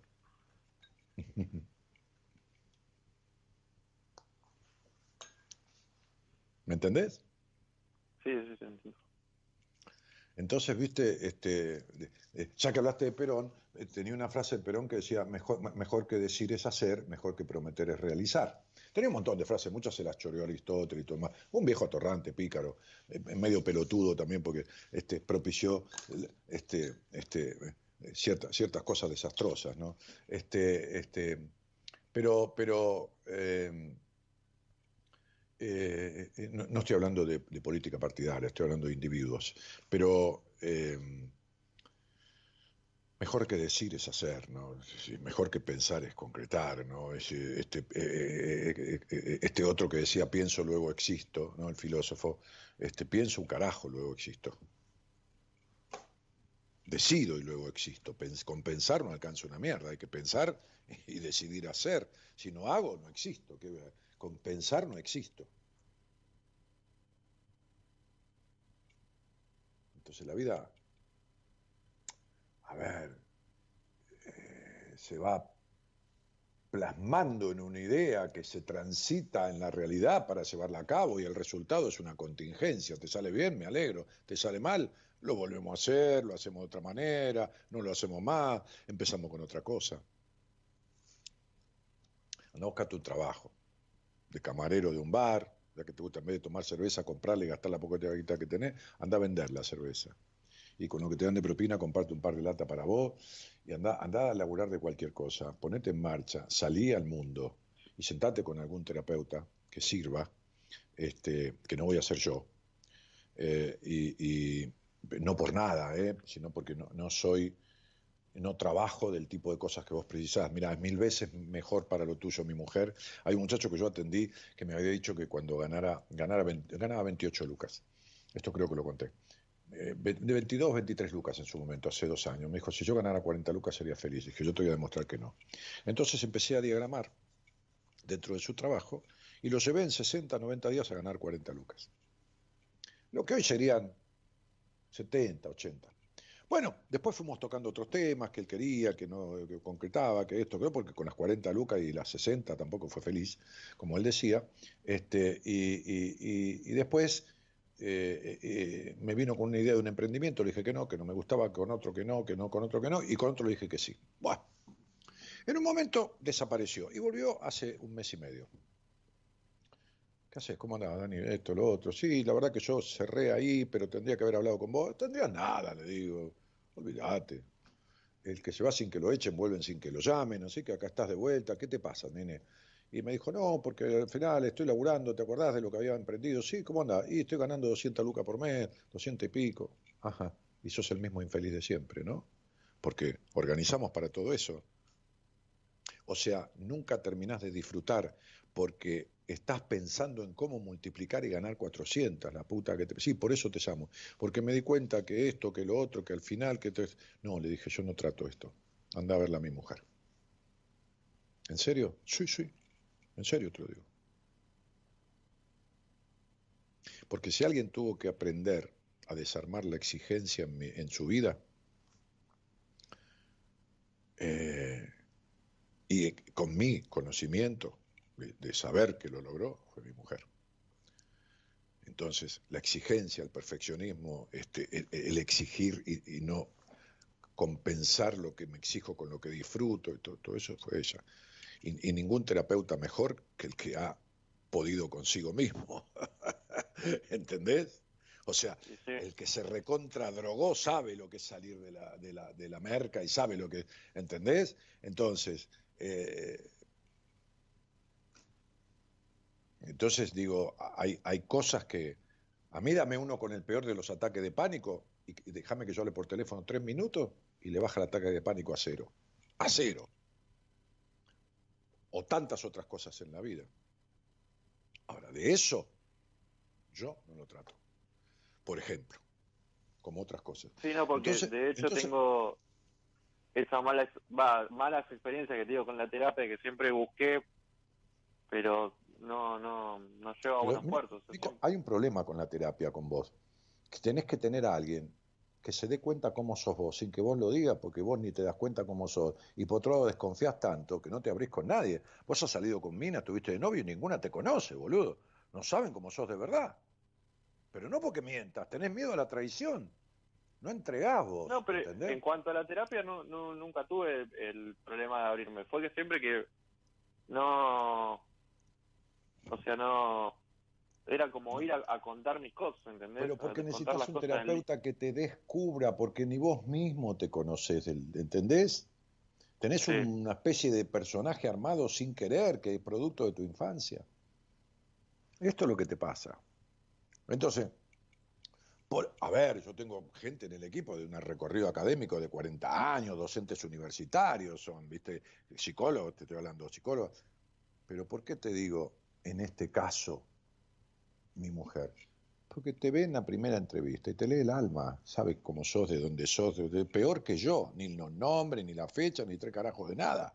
Y te empieza a leer y te describe cómo sos y cómo esto y cuáles son tus falencias y por dónde. Entonces ya tiene todo el diagnóstico, ¿entendés? Y como sabe de eso, justamente de las cuestiones que vos tenés, con el puto pensamiento y la exigencia y esto y la baja confianza y todo lo demás, porque lo resolvió en ella misma en su vida, bueno, tiene las técnicas y tiene todo lo que yo sé, más lo que ella ha resuelto en ella. ¿Me explico esto? Mirá que no tiene ni lugar. O sea, tiene gente en espera, no es que yo estoy empujando para el lado de ella porque no. Entonces, te digo con quién, a pesar de que tengo gente de muchísima más experiencia de años en el equipo, porque entiendo que para vos, que no sabés dónde poner el culo, tenés que tener a alguien que descubra eso rápidamente. ¿Está claro lo que te estoy diciendo? Sí, está claro. Es por eso nada más. Ahora, también Gaby te puede ver un día y empezar a tratarte, como a veces digo yo, un paciente, en principio vos sos una paciente para mí, en principio, veremos si necesitamos el auxilio de otro. O te puede decir, bueno, y, empezó a trabajar con vos y a los dos meses te dice, lo llama Enrique, dice Enrique, vamos a darle un, poco de función paterna a este muchacho, te lo mando, en todo caso después me lo devolvés o no, pero eso es otra cosa, es la articulación de un equipo, haciendo lo que sea necesario para que vos estés bien. Pero estás en emergencia, pibe, necesitas un laburo ya, ¿entendés lo que te digo? Un laburo en terapia ya, estás en un año uno, y este año da una potencia impresionante para una nueva etapa de nueve años, o la peor de los putos encierros y soledades. Un año uno con dígito ocho. ¿Sabes qué dice? Es el comienzo de la puesta en marcha de su yo para acceder al mundo. Y mira dónde estás. Cerrado con 40 candados. Estás en las antípodas de la vida. ¿eh? Estás desubicado como un chupete en el culo. ¿Entendés, Nico? ¿Lo entendés clarito? Sí, sí. Estás afuera de la ruta, pero, pero no afuera. Es decir, vos tenés que ir a Ushuaia y estás camino por llegar a Jujuy. Estás en la loma del orto. a ver, nadie acá necesita convencerte de nada para que te atiendas con nadie, ni yo, ni mi mujer, ni Juan, ni Pedro. Me importa un carajo a mí, ¿eh? Yo te lo digo porque estás para la mierda. ¿Entendés esto? Sí, no, no, de hecho es para eso lo que Pero llamaba. Nico, para- tener un año uno y estar encerrado es como tener caviar y comerse el papel. ¿Entendés lo que te estoy diciendo? Sí, sí, nada. Un año uno es la puesta en marcha. Bueno, estás en lo más negativo del año, de lo que propicia este año. Entonces, a eso me refiero. Estás en terapia intensiva. Ojalá que no necesites un respirador, porque después no te saca nadie. ¿Te quedó claro, pibe? Me quedó claro. Entonces te mando un abrazo y te agradezco la confianza. Un abrazo, Dani, gracias. Chao.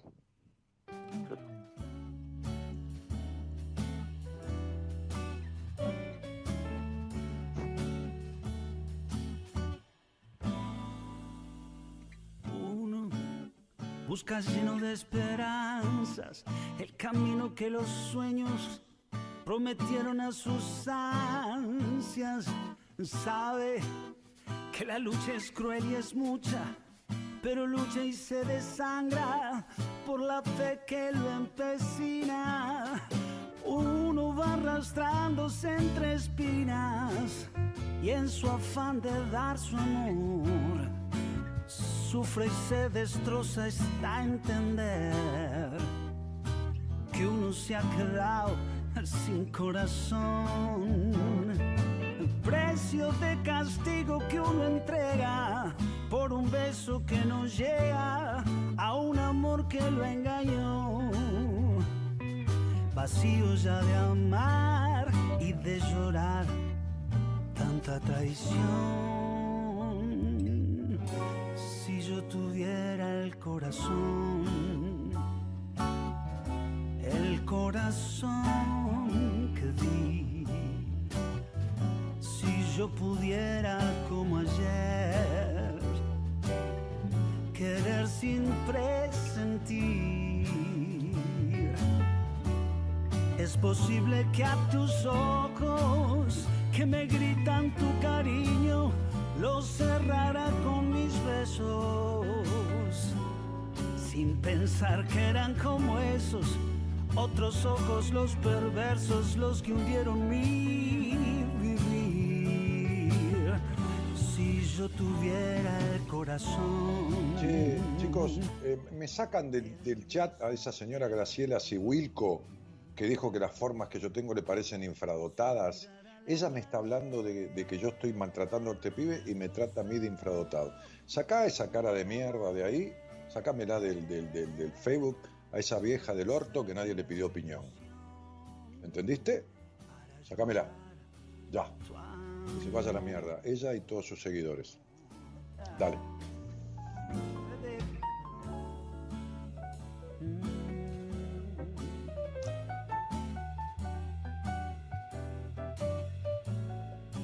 Ok. Ya la bloqueaste, listo. Bárbaro.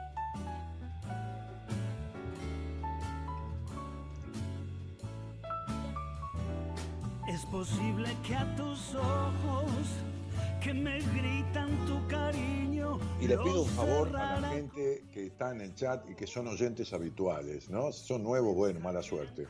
Eh, por favor, no, gasten ni me utilicen el chat para explicarle a nadie que yo es mi forma, que esto, que lo otro, eh, porque acá no se queda quien. Yo, no le pido opinión a nadie. Cualquiera puede opinar de la charla, de lo que hablamos, de, me pasa lo mismo, o- o este muchacho, o esto, o lo otro. Sobre mí, yo no le pido opinión. A mí la gente viene a verme o me llama para que yo le dé una opinión. Entonces yo se la doy porque me la pide. Listo, ya sabe con quién va a hablar. Entonces sabe cómo soy. Ahora, a mí no, yo no le pido opinión a nadie de mí. Por lo tanto, no me gusta que me den lo que yo no pido. Entonces, eh, por favor, no le aclaren a nadie sobre mi manera de ser ni nada, porque primero no necesito de- defensores y tampoco necesito que ocupen el chat discutiendo con gente que no sabe ni quién es porque es un dibujo o una foto trucha, falsa, de algún pelotudo que está celoso. Yo estoy lleno de amenazas, de gente, de esposas que se separan, de los maridos que dicen que yo la llevé a separarse, de gente este, tarada mental, ¿entendés? Entonces a mí me importa un carajo todo eso, toda la manga de cagones o de, los que hablan mal. Imagínate que esta mina buscó el justificativo, que no es una mina, por ahí es un macho, buscó el justificativo de, de cualquier cosa para decir que yo soy un infradotado. Vos te das cuenta que está hablando de que, que yo soy como eh, ciertamente agresivo en el diálogo con este pibe, que fue un diálogo de padre-hijo esto, porque fue un diálogo de eso. Este, con, el cariño que yo lo traté, ¿no? Este, para movilizarlo y ponerlo en marcha, este, este, y la tipa dice que yo soy un infradotado. ¿Sabes? ¿no? Lo que significa, es un, terrible insulto, ¿no? Bien, o sea, eh, como tengo una invalidez mental, como una infradotación, o sea que no estoy dotado ni de lo mínimo. Entonces, este, por favor, les pido, eh, porque si no, yo me voy a molestar no digo enojar, porque yo enojado, olvídate, ni me conocen, pero me voy a molestar con la gente que explica. Entonces voy a hacer sacar a todos los que explican también. ¿eh? A mí no me defiendan nadie, ¿eh? no, necesito que nadie me defienda. Me molesta que salgan en mi defensa. ¿Estamos de acuerdo? Yo directamente a la gente que se desubica la echo y chau. No gasto ni palabras ni en explicar. No, mira lo que pasa, que este chico, carajo, andate a cagar. ¿eh? Eh, entonces sería, anda, anda a hacerte tomar por culo, como dicen en España. Anda la mierda. Eh, así que bueno, Dani, me mata tu sinceridad. No te mueras por tampoco, Agustina, que te vas a, matar por mi sinceridad. este. Eh, que no es su tiempo, es un invento, es un perfil falso. chicos, Ustedes, eh, con, todo respeto, es decir, cada uno tiene su quilombo en la vida, ustedes no saben las cosas que yo he pasado. ¿Saben lo que es estar sentado acá en mi cocina jugando póker? Y que me llegue un mail diciéndome, eh, te estoy mirando este, y te voy a agujerear la cabeza de un balazo en tu cocina. Lo que es salir de la radio con un pullover verde y que me digan, eh, que me llegue un mail cuando llego a casa o, desde el celular y que diga, qué lindo va a quedar tu pullover verde manchado con sangre. O te vamos a esperar en el aeropuerto de Salte, te vamos a cagar a, tomatazo, o te vamos a justiciar movimientos religiosos, o sea, olvídense, yo no se los cuento para hacerme la víctima, a mí me importa un carajo. Pero, pero, este, Mi marido dice que te va a matar, te va a ir a buscar, qué sé yo, cualquier cosa, o sea, eh, insultos de toda índole, pero no de al aire ni gente que yo atiendo, no, nada que ver, ¿eh? no, no, no, de supuestos damnificados o movimientos religiosos que están molestos por conceptos que yo vierto, eh, no porque puteo, ¿eh? no, no, al contrario, porque hablo de sexualidad, no estoy hablando ahora, pero hace muchos años, cuando nadie hablaba de cosas que yo hablo, de los abusos, de esto, de lo otro, este, este, tenía determinadas amenazas, eh, ahora hace, hace un tiempo que no tengo, pero eh, denuncias falsas, denuncias falsas de, que yo tenía en tribunales este, denuncias de abusos sexuales a menores, o sea, poner en Facebook eso, un grupo de gente, todo armado. Mi mujer, en su momento novia mía y Marita, tuvieron que salir a neutralizar todo eso porque era todo mentira, no había ningún tribunal ponían el nombre de un juez que no existía, de un tribunal que no existía, de un fiscal que no existía, todo mentira. Entonces todo esto me parece boludeces, por eso yo no me banco que aparezca ninguna pelotuda, ningún pelotudo, que son perfiles falsos, a decir que yo soy un infradotado, a decir, eh, ¿quién se cree que es este tipo? Sacalo, listo, chao. ¿Quién se cree que es este tipo? Sacalo. Hasta luego, anda a la puta que te parió, me cago en, me, cago en, en tus muertos, como dice en España, que es el peor insulto que existe en la vida, me cago en tus muertos. Hola, buenas noches. Hola, buenas noches, Dani. Querida, ¿cómo te va? ¿Cómo estás? No sabes lo que deseaba hablar con vos, Dani. Me alegro mucho escucharte. Sos mendocina. Mendocina, mendocina. Y tenés el acento mendocino, divino. este país... Te conozco, Dani. Hace 10 años, una, hace 12 años más o menos hablamos una vez y te fui a ver que viniste a dar un taller de miedos y decisiones. Me parece que era algo así. ¿En el Hyatt o en el centro ese bustillo? Eh, en el Hyatt, en el Hyatt. Mm, sí.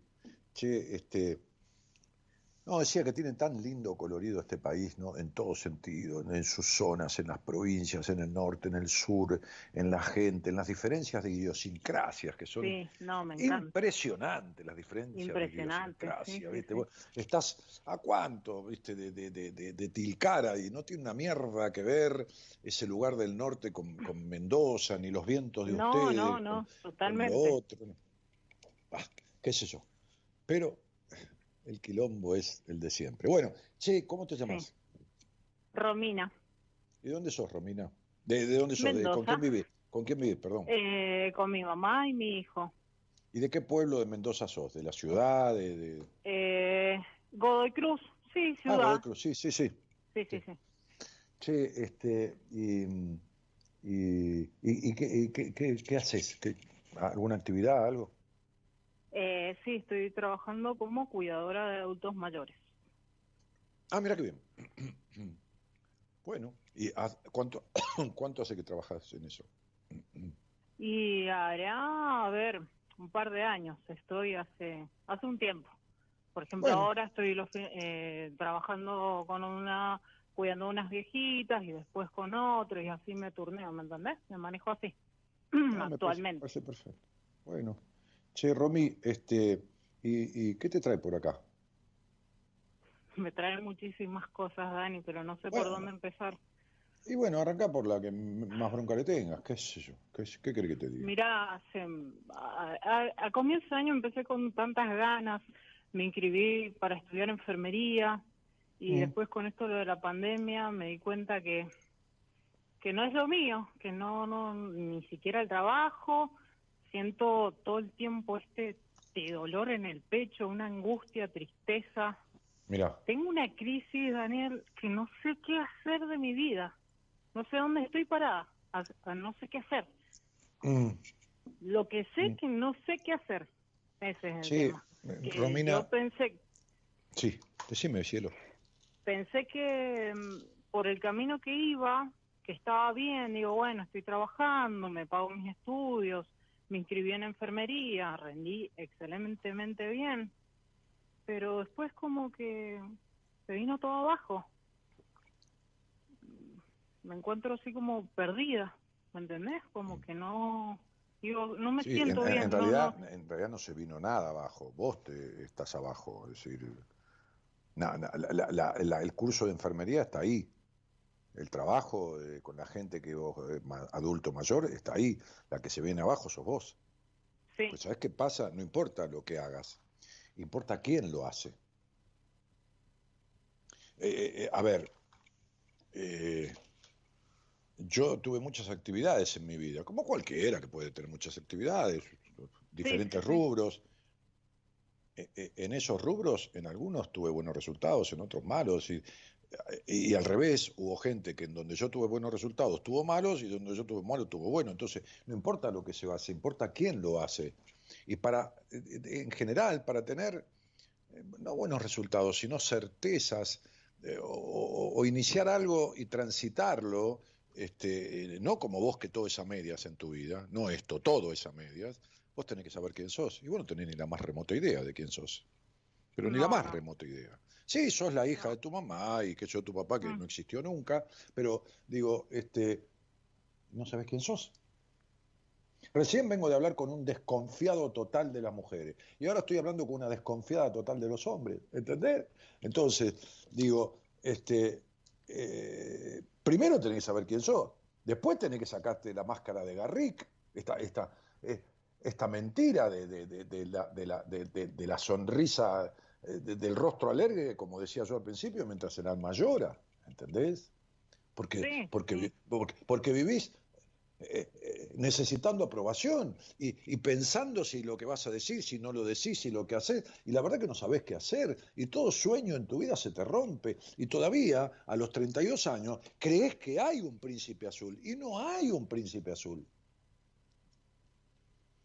Y todavía estás con esa cuestión en la cabeza como desde que eras chica, ¿viste? El hogar con cortinas con volados, ¿me entendés? Este, y, niños dando vuelta, y aroma a pan, y jarrones con flores blancas, y un hombre que viene con olor a perfume, y que esto, y que, y que te abraza todos los días, y pasan los años, y te ama como la primera vez. Toda esta historia de la película Cenicienta que tenés en la cabeza, que, que no existe, hermana. No, no. Entonces tu desconfianza de los hombres viene de la traición de tu padre.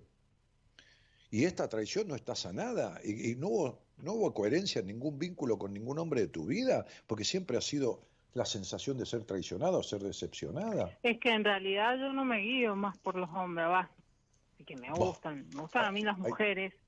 Y bueno, también tengo ese problema. Y, ¿Y desde cuándo? ¿Y cuándo tuviste un vínculo con una mujer coherente?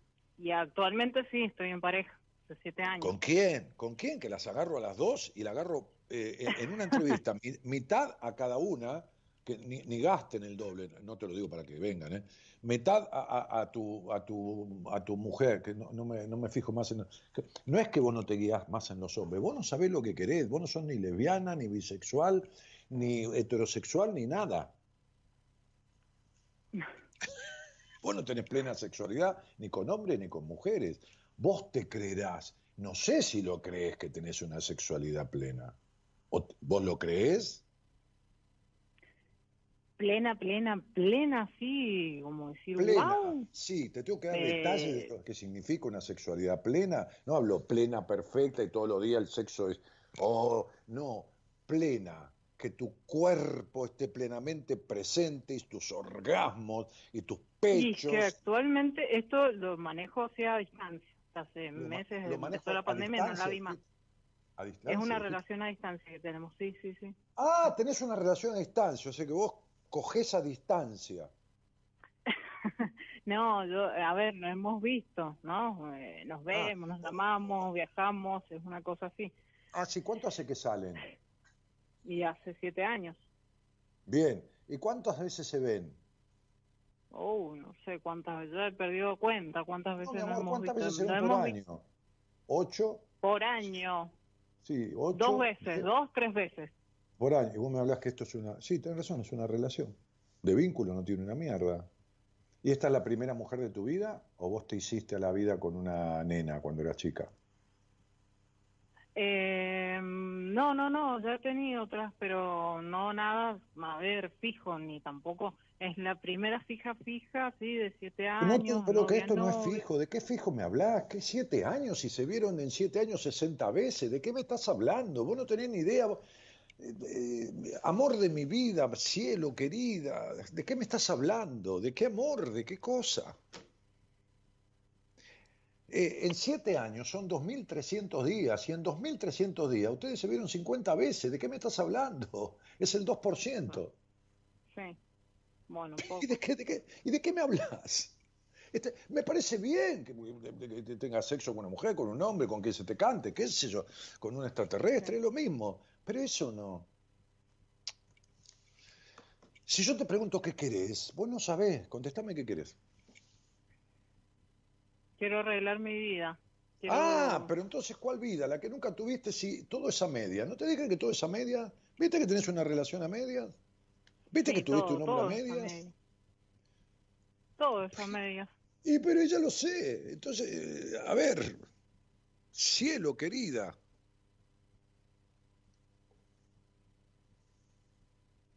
Este es el Todo punto. Es a medias. Entonces, bueno, pero y bueno, entonces arranquemos desde el principio que esto no es ahora se me vino todo abajo, porque ah, yo he pasado un momento en mi vida que se me vino toda la mierda, no. Yo tiré toda la mierda. Por supuesto que no me daba cuenta de cómo me tiraba toda la mierda. Pero, pero, pero, pero construí. No, flaca, vos no construiste nada del todo nunca porque todo fue a media. Y no es que yo tengo mérito y vos no. No, no, estoy hablando de diferencias. Porque yo por ahí me caí desde más arriba que vos. Así que me dolió más, más fuerte todavía. Pero eh, este es el punto. Acá hay un ser a medias, no es que vos sos la mitad, no. soy a medias en todo. Y me hablas, no, ahora sí, no me fijo más en los hombres, yo no sigo más, ahora sigo a las mujeres. En 2400 días me vi 50 veces con este amor que tengo a la distancia, pero haceme el favor.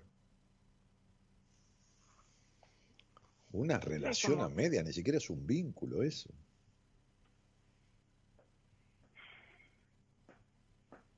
Uno se ve ocho veces por año con un amante ocasional, porque el tipo o la mujer que tiene un amante se, ven una vez cada diez días. Ni siquiera con un amante se ve ocho veces por año. Sí. ¿Y entonces de qué me hablas? ¿Cómo se llama tu mamá, el primer nombre? Silvia. Mm. No me digas el apellido, decime el segundo nombre. Susana.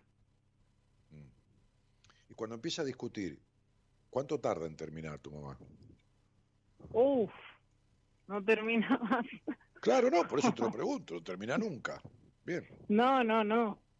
Bueno, ok, sí. Por eso, por eso te, yo sí te, lo estoy preguntando para ver si, para corroborar nomás, para, para ver cuánto tarda, porque te imaginas, por eso te lo pregunto, ya, sé cómo es. Bien. Mm.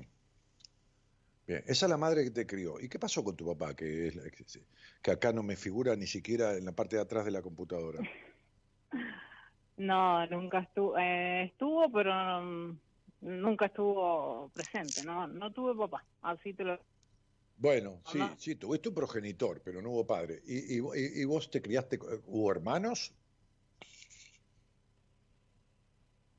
No sé el amor de un padre, no sé lo que es un abrazo de un padre, no sé... No, no, no, eso ya lo sé, si el hogar que tuviste fue más gris que, que, que, que un día de tormenta. Pero digo, eh, ¿tuviste hermanos? Sí, sí. Eh, bueno, una falleció, no la conocí, y bueno, mi hermano. Un ¿Y esa que, esa, esa, esa que, que, falleció, falleció de, bebita? Eh, seis años. Ah, ¿y después viniste vos? Claro, después vino mi hermano a los días, mi hermana fallece, mi hermano nace a los dos días y al año mm, llego yo. Bien. ¿Y tu hermano se fue? ¿A qué edad? Eh, y harán dos años, pero está acá nomás cerca, mi hermano. No, no, no. Se fue porque, bueno, discutió con mi mamá, bueno, y se fue. Pero cuando tu mamá discute, tu mamá es capaz de discutir con un árbol. Este, este, este, sí, con tal de discutir, este, este, tu mamá es como, como como Coso, ¿no? Que pelea contra los molinos de viento, ¿no? Como el Quijote. Este, se, imagina a alguien y ya está discutiendo. Este, ajá. Eh, y entre vos y, tu hermano, ¿quién fue el elegido de tu mamá? Mm, me mataste, ¿no? No sé. Mm, mm. Puedo ser yo, creo. Creo. ¿Y vos fuiste, vos fuiste la hija de tu mamá o en algún momento empezaste a ser como la madre? Y tu mamá una melancólica, desvalida, que más allá de discutir y todo esto, discute como una niña, sin saber por qué carajo discute. ¿Vos sos la mamá de tu mamá o el bastón de tu mamá? Creo que el bastón. No, porque sos la pareja de tu madre. Tu mamá y vos son una, son una extraña pareja son una pareja.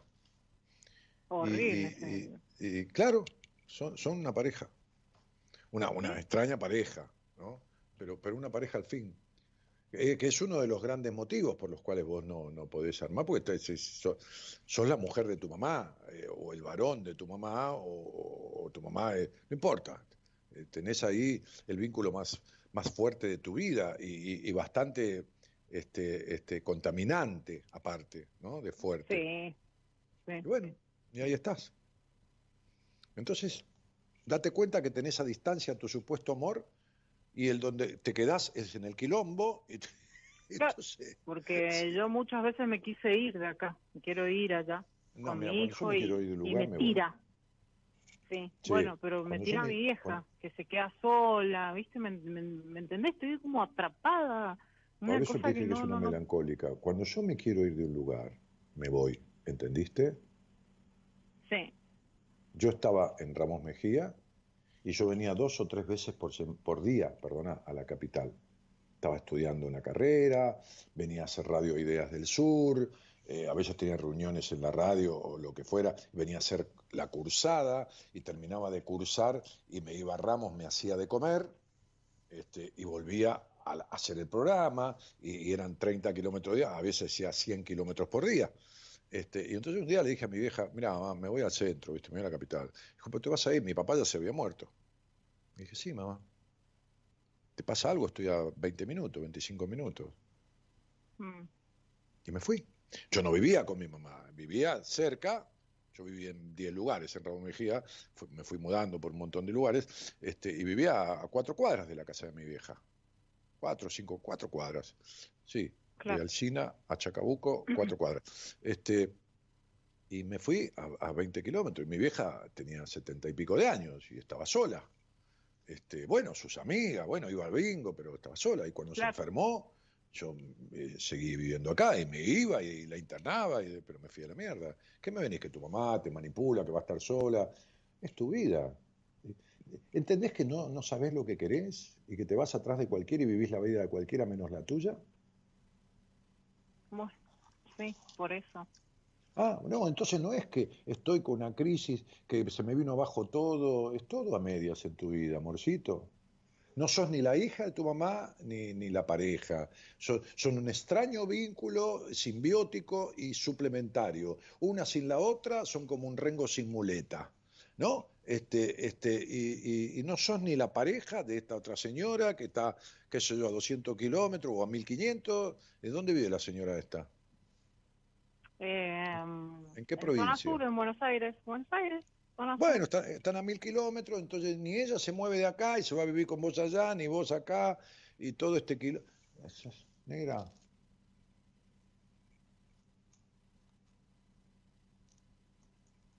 Tiene que barajar y dar de vuelta, cielito.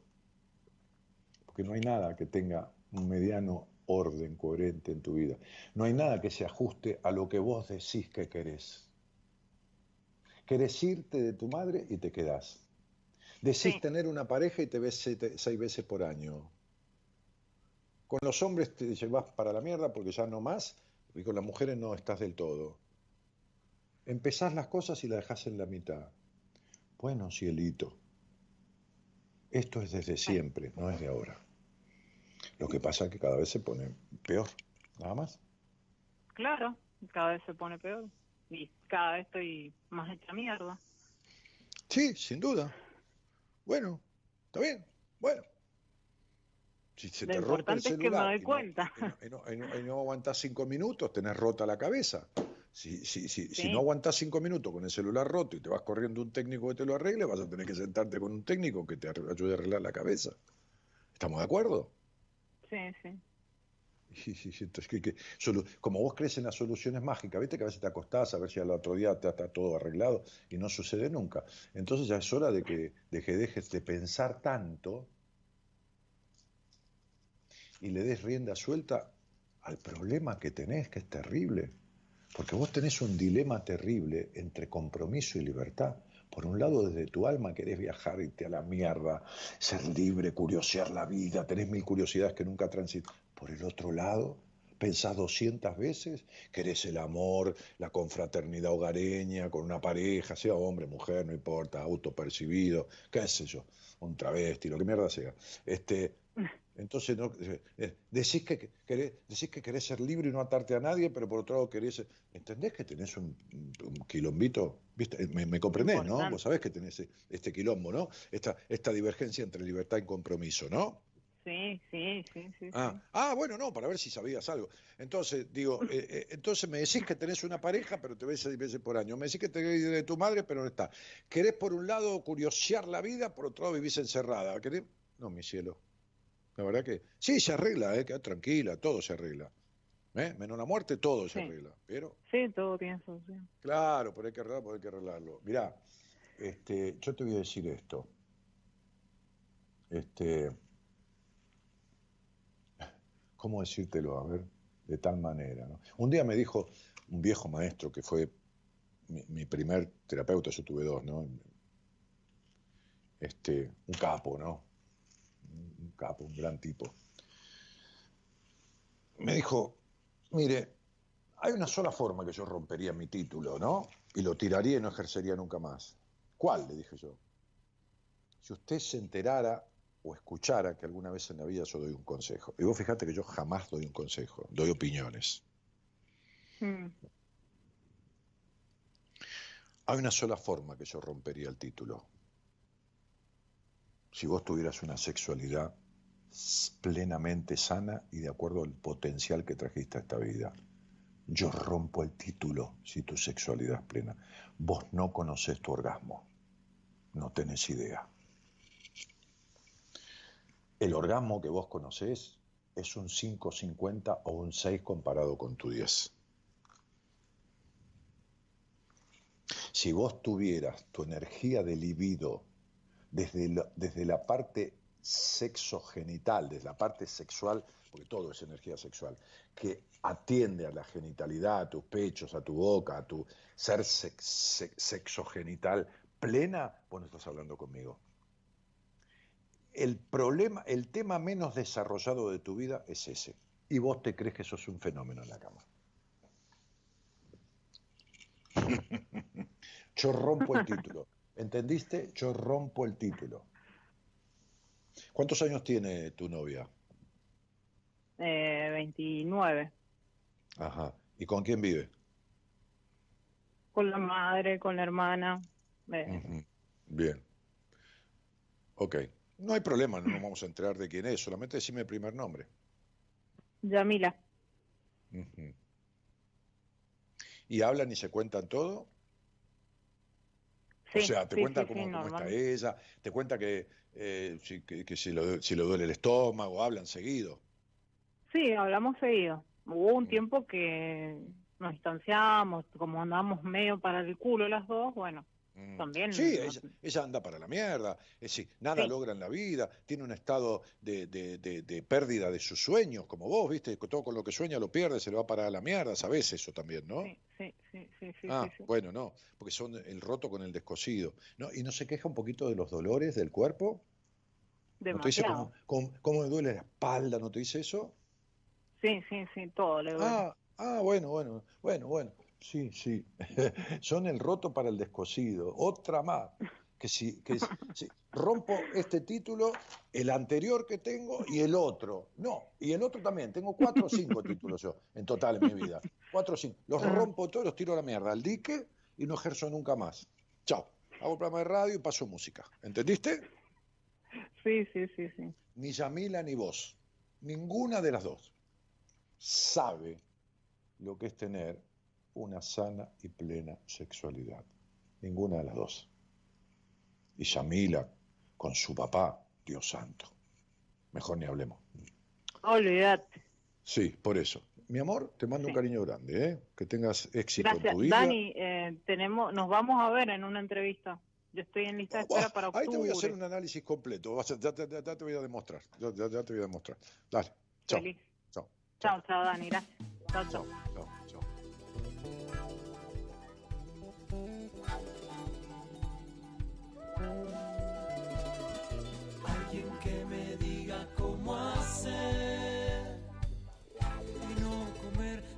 Mediocridad.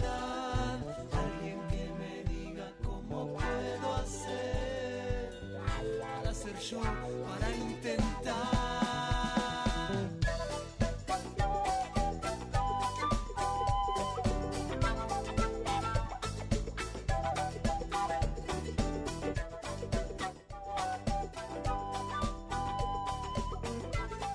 Bueno, eh, no, eh, querida Lucy, Angelucci, el programa no es repetivo, repetido quisiste poner. Este, son las 2 y 11 de la madrugada, estoy en vivo, no es repetido el programa.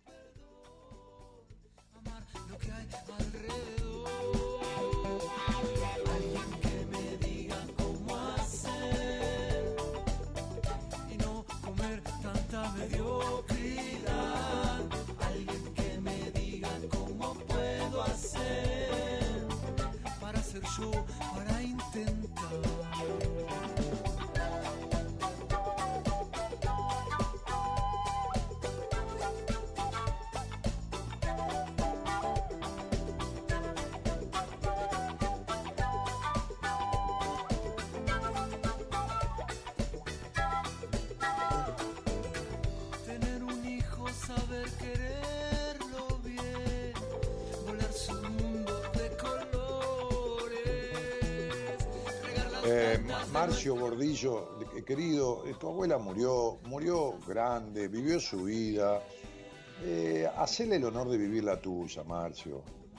Eh, sos, sos un muchacho que no sé qué edad tenés, pero te pasás la vida tan, tan dispersamente, tan fuera del camino de la vida, tan, ¿no? Este, tan falto de espontaneidad y naturalidad, que esa tristeza por la muerte de la abuela, que por un lado es lógica, este, se incrementa por la melancolía con la que vivís, campeón.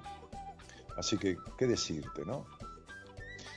Este, honra a tu abuela y viví la vida. Que tu abuela querría que vos disfrutes y seas feliz. Entonces, eh, la mejor manera de honrar su alma es haciendo eso. Deja de sufrir y toda esta cosa que no tiene sentido. Dale. Quiero sentir cada rinconcito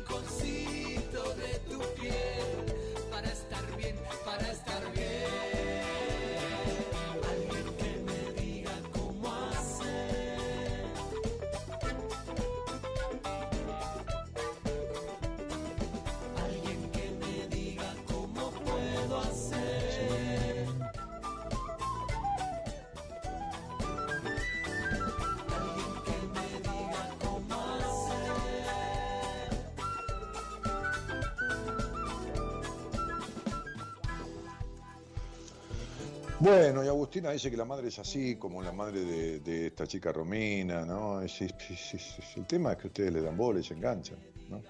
Este, Daniel, lo que me haces reír, dice Graciela. ¿A qué número hay que llamar? Dice Marcio. Ahí lo tenés en pantalla el número, campeón, pues ya te contesté. Eh, en todo caso, si es otra cosa, hablamos otro día.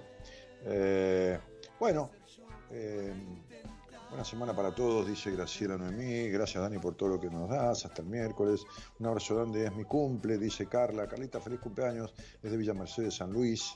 Este, eh, y, y, y- y- dice que grande, Dani, ¿cómo le sacaste la ficha al toque? Un gustazo, mañana vuelvo, me voy antes de pasarme de rosca y que me dé insomnio de nuevo, tengo insomnio. Bueno, este, buen descanso. Bueno, Agustina, que más bien. Eh, saludos de mucha gente aquí, saludos para mucha gente desde mí y eh, Ivana Espíndola, que, también, este, eh, Valeria que saluda, Alejandra Villarreal que se voy a tener una entrevista con vos, cueste lo que me cueste. Bueno, este, dale, eh, cueste lo que me cueste. Parece que fuera un viaje a la vuelta al mundo, una entrevista conmigo, chicos. Bueno, este, no- nos estamos yendo entonces. Eh, desde la operación técnica, Leila Estefanía que dice que no se anima, bueno, de- de- de- despacito, aparte no es necesario animarse a hablar conmigo, por ahí escuchás y listo. Este, no- no- nos vamos, Gerardo, nos vamos.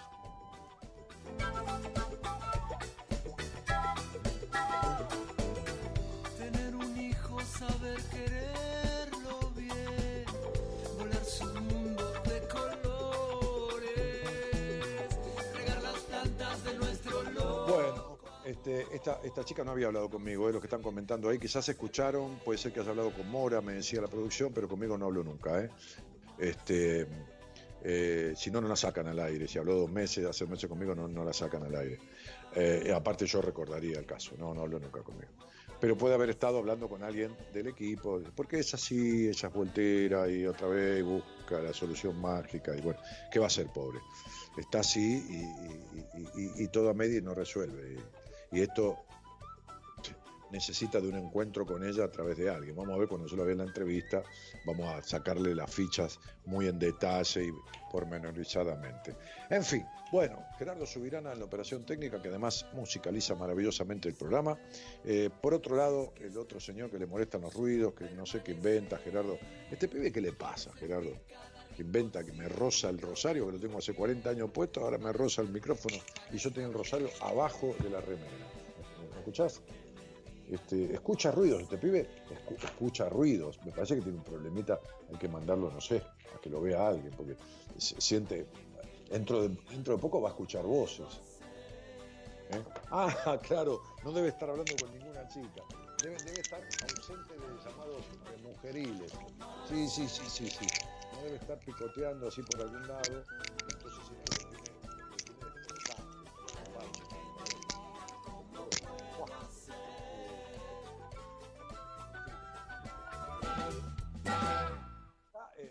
el señor que le molestan los ruidos, este, este, eh, eh Gonzalo Comito, que es el productor, y acá desde mi casa, este, comiendo galletas riquísimas, este, algo para tomar, yo, que me vengo a llamar en esta historia, me pusieron este nombre, me lo quedé, Daniel Jorge Martínez.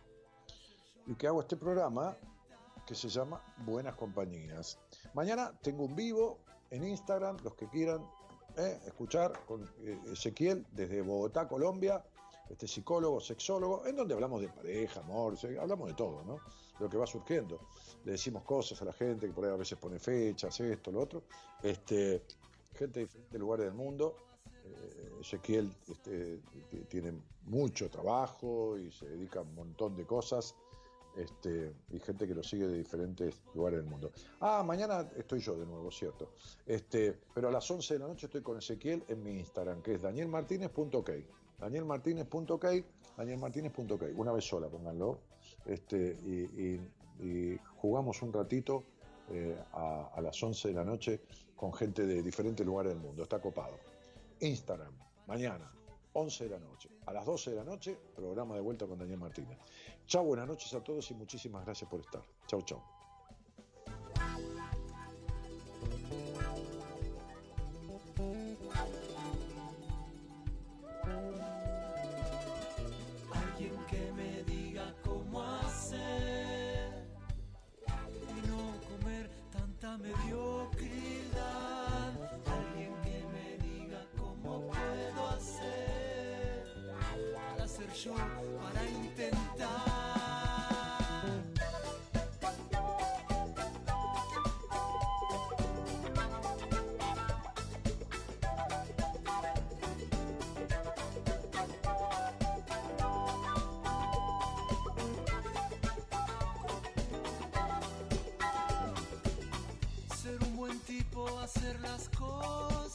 Bien,